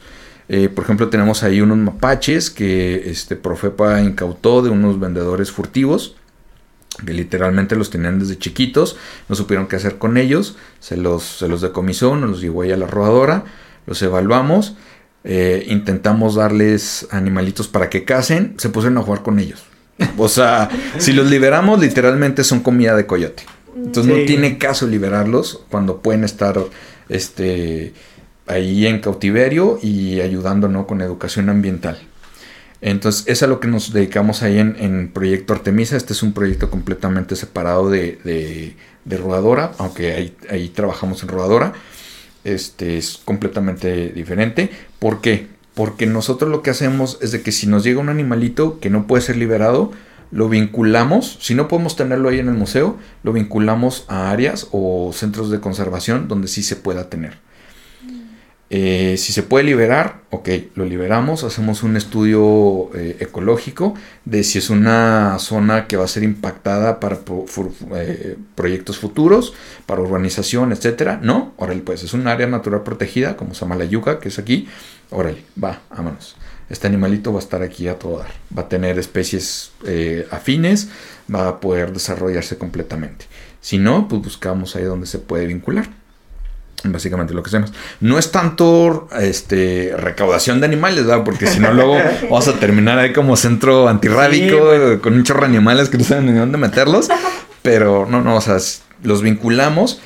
Y ahora, el liberar especies también hay que hacer otro reporte a la federación. O sea, no es así de, ah, me encontré esta tortuguita, voy a liberar al monte, se acabó. No, hay que avisarle a la federación que vamos a liberar esa especie, dónde la encontramos, cómo la encontramos, qué proceso llevamos para, para liberarla, este, cómo la vamos a identificar, por qué. Porque la federación lo que hace es de que tiene un catálogo aquí en, en todo México, de que si por ejemplo esa tortuguita le vale grillo y se brinca del otro lado del- del charco, se va a Estados Unidos, ya por ejemplo la federación le dice, ah, mira, tal tortuguita, si la checas en, no sé, la patita derecha vas a checar que tiene un chip en donde te dice que esta la recuperamos de aquí, aquí, aquí. Es una especie de Juárez y este es el trayecto que ha pasado. Entonces, por ejemplo, para estudios de investigación, para estudios de lo que gustes, pues es información sumamente valuable. Entonces, por eso es sumamente importante que no liberemos así nomás especies por liberarlas, sino que se lleve este registro, ¿no? Y este estudio pre y post liberación. No es así, ah, vamos a soltarlo ya. Sí, no es fácil. o sea, Claro. La gente lo ve fácil y yo inclusive cuando empecé a estudiar la carrera dije, pues, ha de ser fácil. yo tenía mi idea, bueno, pues qué fácil, ¿no? Pero pues llevas que materias de conservación y todo esto, Manejo. población, manejo de fauna silvestre y todo, dices tú, pues no es tan fácil. No. No es tan fácil. No, y voy a mencionar algo que vi en redes que ah, un acto totalmente estúpido, no sé muy bien los datos también, lo ignoré totalmente porque así de primera dije, qué estúpido. No sé si un gobernador o alguna figura pública por ahí liberó, liberó peces en un lago. La, la tilapia. La- híjole. híjole, Ay, o sea, no. Sí. Pues, Pero que estamos hablando y ve el, el- Sí, el claro. pecado que es hacer eso, ¿no? O sea, y fue la- o sea, él por querer quedar bien con la gente y decir, mira, pues soy bien buena onda, voy a recuperar peces aquí. Pero pues, ¿qué puedes ocasionar tú echando eso? Un desequilibrio total en el ecosistema. Total. Y así, o sea, así como... Pues esto estamos a, tratando como que a jerga muy de biólogos, ¿no? Muy acá de veterinarios. pero un desequilibrio ecológico, pues a qué conlleva todo esto, un desequilibrio ecológico. Pues es que mira, eh, todos somos uno. Pues... Nos queremos ver como la especie dominante, nos queremos ver como que lo que le pasa a la fauna nos pasa a nosotros. O sea, ¿por qué estamos encerrados? sencillo, así es sencillo. Cada vez que me dicen, este, bueno, mí qué me importa lo, lo, lo que pase allá en el ecosistema. O sea, ¿por qué estamos encerrados, chavo? Justamente por el tráfico ilegal de animales. O sea, a lo que les afecta a ellos nos afecta a nosotros. Porque a pesar de que la gente lo usa de, de insulto, pero somos animales. Somos otra especie más, somos primates. Este, que, que pues sí tenemos nuestra, nuestra asociación, nuestra sociedad, pero no dejamos de ser animales. Y lo que les afecta a ellos nos afecta a nosotros. Tanto a la flora como a la fauna nos va a afectar a todos. Y te digo, estamos tan inmersos en esta burbujita de humanidad de que decimos, no, es que nosotros tenemos tecnología, ciencia y todo, y a pesar de todo eso nos está, discúlpame la palabra, pero nos está chingando un virus. Sí. Algo, Algo algo, algo tan pequeño, Ajá. algo tan natural como un virus. Eh, para que vean que sí somos totalmente indefensos. Claro, Cualquier claro, claro. cosita nos puede llevar la, nos puede cargar pifas ahí. Sí, pues a lo mejor nos va a matar un gran depredador, un león, un Claro, no, ¿no? O sé, sea- pero nos va a matar un virus, una bacteria, algo que. Como yo recuerdo en cada podcast, lo he- lo- en cada episodio, perdón, lo he, lo he mencionado como cinco veces. Porque siempre me encanta ese estudio donde las plantas se defendieron. ah, Digo, un día de estos no llegue y una planta empieza a producir ahí una toxina que no podamos superar y está esa película, ¿no? La- película. No va a satanizar, va tampoco a las plantas, pero... pero pues claro, o sea, claro que es un ser vivo y se quiere defender, ¿no? Yo me, yo siempre lo menciono, es que sí, la verdad sí lo he mencionado como Sí, dos, tres veces, pero es que me encanta, ¿no? Eso de cómo una planta se defendió después de ser devorada, produjo algún tipo de, de veneno y se defendió y mató al animal. Y eso se estudió, entonces dices, bueno, pues se puede defender, ¿no? Cuidado, porque por ahí hay películas donde las plantas se defienden y pues ve cuántas plantas hay, eh, cuidado. De, de hecho, ya hay estudios que demuestran que las plantas sienten. Eso mismo le pregunté acá a un especialista, ¿no? ¿Te acuerdas? sí, a Bruce. A Bruce. Ajá. Y bueno, eh, es que no, no me quiero meter con las plantas. ¿Por qué? plantas contra zombies? Oye, sí, es que también está muy penado las plantas, o sea, Sí, claro. también hay que tocar ese tema, pero es que da, da- da para tanto que no sé ni para dónde correr, o sea, mencionan algo y como que en mi mente hago como que cuatro caminos, De ¿no? hecho, Cuatro eh, preguntas así, ¡pum! Estoy anotando lo- todo lo que va saliendo, lo voy anotando. No, pues es que mira, Sí, claro. seguramente te vamos a volver a invitar y ojalá No, nos y- aceptes, y ¿no? yo fascinado de venir. Porque hay que hablar, no sé, es que se puede hablar, no sé, totalmente de conservación de lleno, ¿no? Sí. Este, del manejo de... especies exóticas, de no in- invasoras, de Fíjate que nosotros cuando di- dije, bueno, Gaby aceptó, ¿y ahora qué? Estamos así de porque le preguntamos, hace tantas cosas que pues, no nos podemos enfocar en algo, ¿no? Yo estaba así en mi mente seguro, dije, nos vamos a desviar de volada. Porque tú sabes que los biólogos así son, los Sí, veterinarios. es que es, es- El veterinario es igual, así Sí, o sea, es, un tema sumamente vasto y de realmente es... En lo personal me parece hermoso, o sea, es, es- son ciencias básicas, por así decirlo, o sea, ciencias naturales y pues un chorro de, de temas. Por ahí hay un podcast bien, inter- bien interesante que se llama Entre Hongos. Ajá. Entonces tú escuchas el podcast y ellos se desvían, pero pff. Porque dices, bueno, pues que puedes hablar de hongos, no que desconoces, pero No, es- todo. Claro, todo, es ¿no? el planeta literal. Sí. o sea, Lo escuchas y está bien divertido. o sea. Uno piensa en los champiñoncitos, ¿no? Así de en el campo, pero no, también está la Claro. parte gastronómica, la parte de medicina, la parte Yo ecológica. La, la- la parte La parte psicótica, así, así, o sea, también psicótica, yo Claro. psicodélica. Psicodélica. O sea, esto, esto me recuerda, les cuento una anécdota. Un compañero que una vez andábamos en Casas Grandes, estábamos en un campo y recuerdo que, eh, pues eh, los biólogos, pues yo, el biólogo de corazón es curioso y pues andamos en un rancho y pues ahí fuimos a curiosar, a conocer poquito la las tierras y todo, mira, bla, bla, bla. Entonces había estiércol ahí. Y no sé, este con sus ojos acá vio un hongo creciendo del estiércol. Dije, bueno, pues, ¿cómo se les llama a estos aprófitos? No, no recuerdo la verdad. Ajá. entonces lo ve y lo primero que hace es ir a quitarlo. Esto es un silocibe. Silvestre. Y yo, no estoy seguro, güey. No soy, no soy un micólogo para decirte que sí es un silocibe. No, no, no, sí es. Ñam, ñam, Se ñam. lo comió. Se lo comió. Yo, güey. Estamos en un rancho, si sabes. O sea, está- Si no era. si te intoxicas, ¿qué va a pasar? Ajá. No, no, no, no. ¿Cuál intoxicar? Me va a pegar un viaje. Yo, güey. Recuerda lo que nos dijo un maestro. lo- los hongos se comen al menos Una, una vez. Así que si esta es la última vez, mira. Vice. Bye, ¿eh? Pero, o sea, así lo agarró y se lo comió. O sea, ni si. O sea, para empezar, está arriba de caca. Sí, exacto. No sabes ni qué especie es. Pero él bien seguro, sí, es un psilocibe, ¿no? Es, este, es psicodélico. Y lo agarró y se lo comió. Desafortunadamente, pues ahí nos pusimos, nos tomamos nuestros pistos en la noche y ya ni sé si fue el hongo o fue... Fueron los o, fue- o fueron los pistos, pero afortunadamente está vivo. Ay, qué- Saludos, Moyote. Perfecto. Saludos. Te lo, te lo voy a pasar para que lo escuches. Ese eres tú. Ese eres tú. Ay, no. Sí, pues mira, no sé si ya nos fuimos de largo bastante, Sí, ya llevamos una hora y sí. 40 minutos, o sea, parecería que fue apenas una hora. Esto va para mucho. Y pues no sé si tú deseas agregar algo más. Digo, se nos escapan muchas cosas. En Sí. realidad te podemos preguntar un sinfín de cosas eh, en lo que trabajas actualmente, pero algo que deseas agregar tú, eh, a un- algún proyecto que tengas a futuro para que nos digas, no, ah, no, no tengo nada a futuro. Pero, ah, o sea, algo que está muy interesante lo de Artemisa, eso me interesó, bueno, todo en realidad, pero Artemisa es bueno saberlo, pues para darle difusión también, Sí. ¿no? Quien nos escucha y, y también yo saber, en mi caso que la gente me lleva con especies, así que digo yo, híjole, pues es que para mí también es un pedo tenerlo, o sea, yo tampoco lo puedo tener. Sí, claro. Y es interesante, pero algún proyecto que tengas en puerta, no se te va a cebar por mencionarlo, ¿va?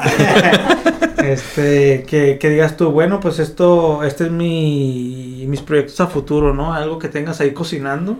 Claro, mira, este, sí tenemos varios proyectos, la verdad. Este, no, no queremos hacer spoilers, ¿verdad? Por así decirlo. Pero este, pues mira, primero cuenta tenemos lo que es Proyecto Artemisa.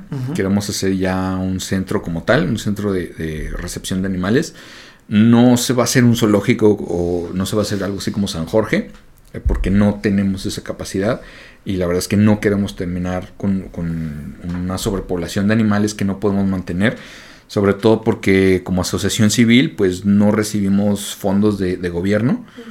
Es, es difícil, la verdad, trabajar. Y sobre todo ahorita en pandemia, porque la verdad es que muchos proyectos se cerraron. Eh, debo decirlo, que la verdad es que el gobierno ahorita no está apoyando los proyectos de conservación. Entonces no hay muchos fondos.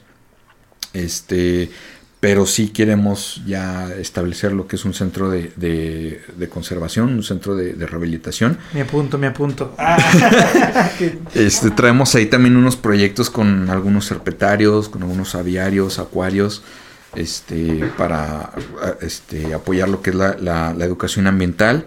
Traemos varios proyectos ahí en la rodadora y este, para que se metan ahí a la página de la rodadora y para que estén al pendiente, porque traemos ahí unos proyectos muy qué chido, padres. ¿no?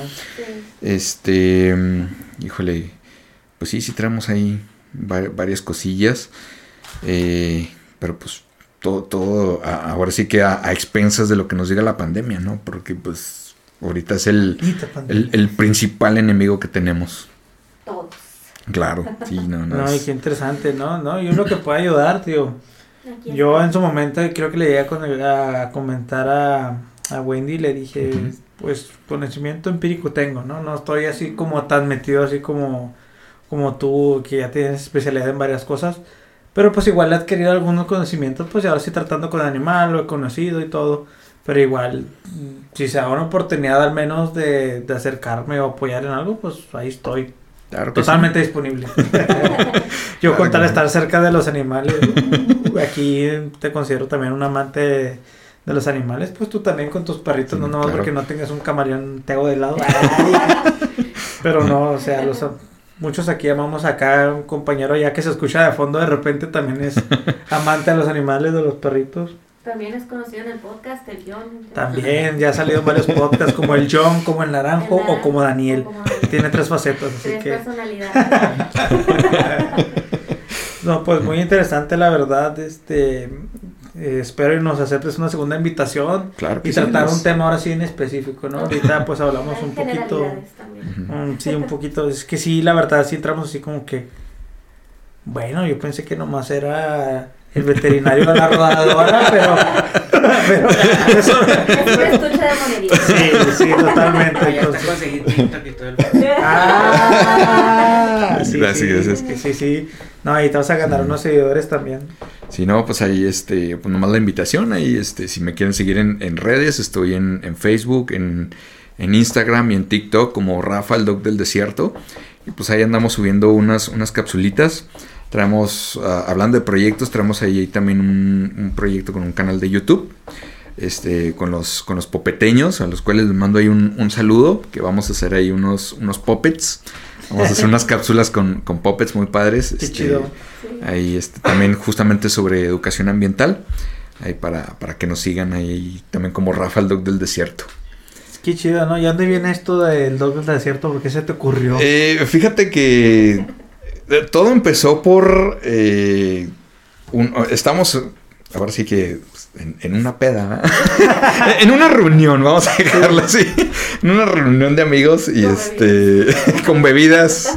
eh, Con un Y- ligero porcentaje de alcohol. y, y un amigo eh, eh, me presentó como el veterinario y lo, sí, él se dedica a los animales del desierto, y lo, pues es el doc del desierto. Y, Ah. y ahí empezó y de ahí eh, esa otra amiga que me presentaron, pues me presentó como el doc del desierto y el doc del desierto y así, Y así se fue. y así se fue. Y dije, ah, pues bueno, digo, pues suena chido. Ajá. Pues vamos a hacerlo comercial, ¿no? Viva el capitalismo. No, pues vamos a hacerlo Para marca. empezar aquí de entre ya te ganaste tres seguidores, ¿eh? Tres seguidores. Oh, muchas gracias. Y fíjate que, pues ahorita voy a aprovechar también para un anuncio yo de que voy a hacer un, un podcast aparte donde voy- se lo voy a dedicar 100% a los animales. Ujú, Donde voy a hablar sobre eh, como tipo fisiotécnica de cada animal, ¿no? O curiosidades y, y hablar sobre un animal. Muy seguramente te voy a invitar también para hablar de ahí de animales. Yo encantado. Entonces ahí esperen ese que ahí ya lo tengo ya cocinando. Cocinando. Entonces pues no, no me queda otra más que agradecerte que hayas aceptado nuestra invitación y, y de nuevo tienes que aceptar otra. Sí. No, claro que sí, en lo que pueda ayudar. sobre la mesa. Ya está puesta sobre la Sé, mesa. sé algunas cosillas, este, pues, desafortunadamente no sé todo lo de todos los animales del mundo, que qué más quisiera yo, pero en lo que les pueda ayudar aquí estoy. Este, de igual manera, ahí al- a la gente que nos está escuchando, este, que, que quiera mandarme sus preguntas por las redes o, o que me quiera contactar ahí, estoy con toda disposición. Excelente. Pues algo que quieres re- re- desees tú agregar. Igual muchas gracias por aceptar la invitación y ojalá pronto se haga la próxima. Tú fuiste la primera que dijiste. ¿Y qué le voy a preguntar? Pues es que eran muchas cosas, como que ay, ay, y yo el tema se va a dar, tú pregúntale algo, tiene un chorro de cosas por te preguntarle, o sea, no, Pues sí. no es como que, ah, bueno, cuidas reptiles y qué más haces, ok. Sí, no, o sea, digo, en este caso cuando a mí el de las plantas de Bruce me, me entrevistó para su canal, pues aunque fue algo sencillo que nomás tengo como ahora sí coleccionista de reptiles, pues se dio para muchos temas, ¿no? Entonces aquí dije, yo, yo dije, tú, tú, tú tranquila, por ahí se va a ir. Tranquila, yo no Este, es veterinario, pero tú sabes que un veterinario y un biólogo son ahí, son la misma cosa. También hasta los, hasta los químicos nos comparan así como que somos la misma cosilla. Son carreras muy hermanas que no pueden ir separadas, entonces... Sí, claro, hacen, hacen una mancuerna excelente los, los biólogos y los veterinarios y mucha gente no los ve así, desafortunadamente. Eh, me tocó ver algo muy feo en, en- eh, espero que ya no sigan en Ciudad de México, que los biólogos no se llevan con los veterinarios, pero pues, la verdad es que no veo carreras más afines. Pues sí, yo sé. Ajá. O sea, uno es el otro, o sea, uno es el Sí. pan y el otro la mantequilla, o sea, no, no se puede. pues sí. Pues bueno, muchas gracias de verdad por venir. No, muchas ustedes, gracias por la invitación. Nos fuimos tendido y largo con este episodio y bueno, pues espero quien llegó aquí, gracias por escuchar todo esto.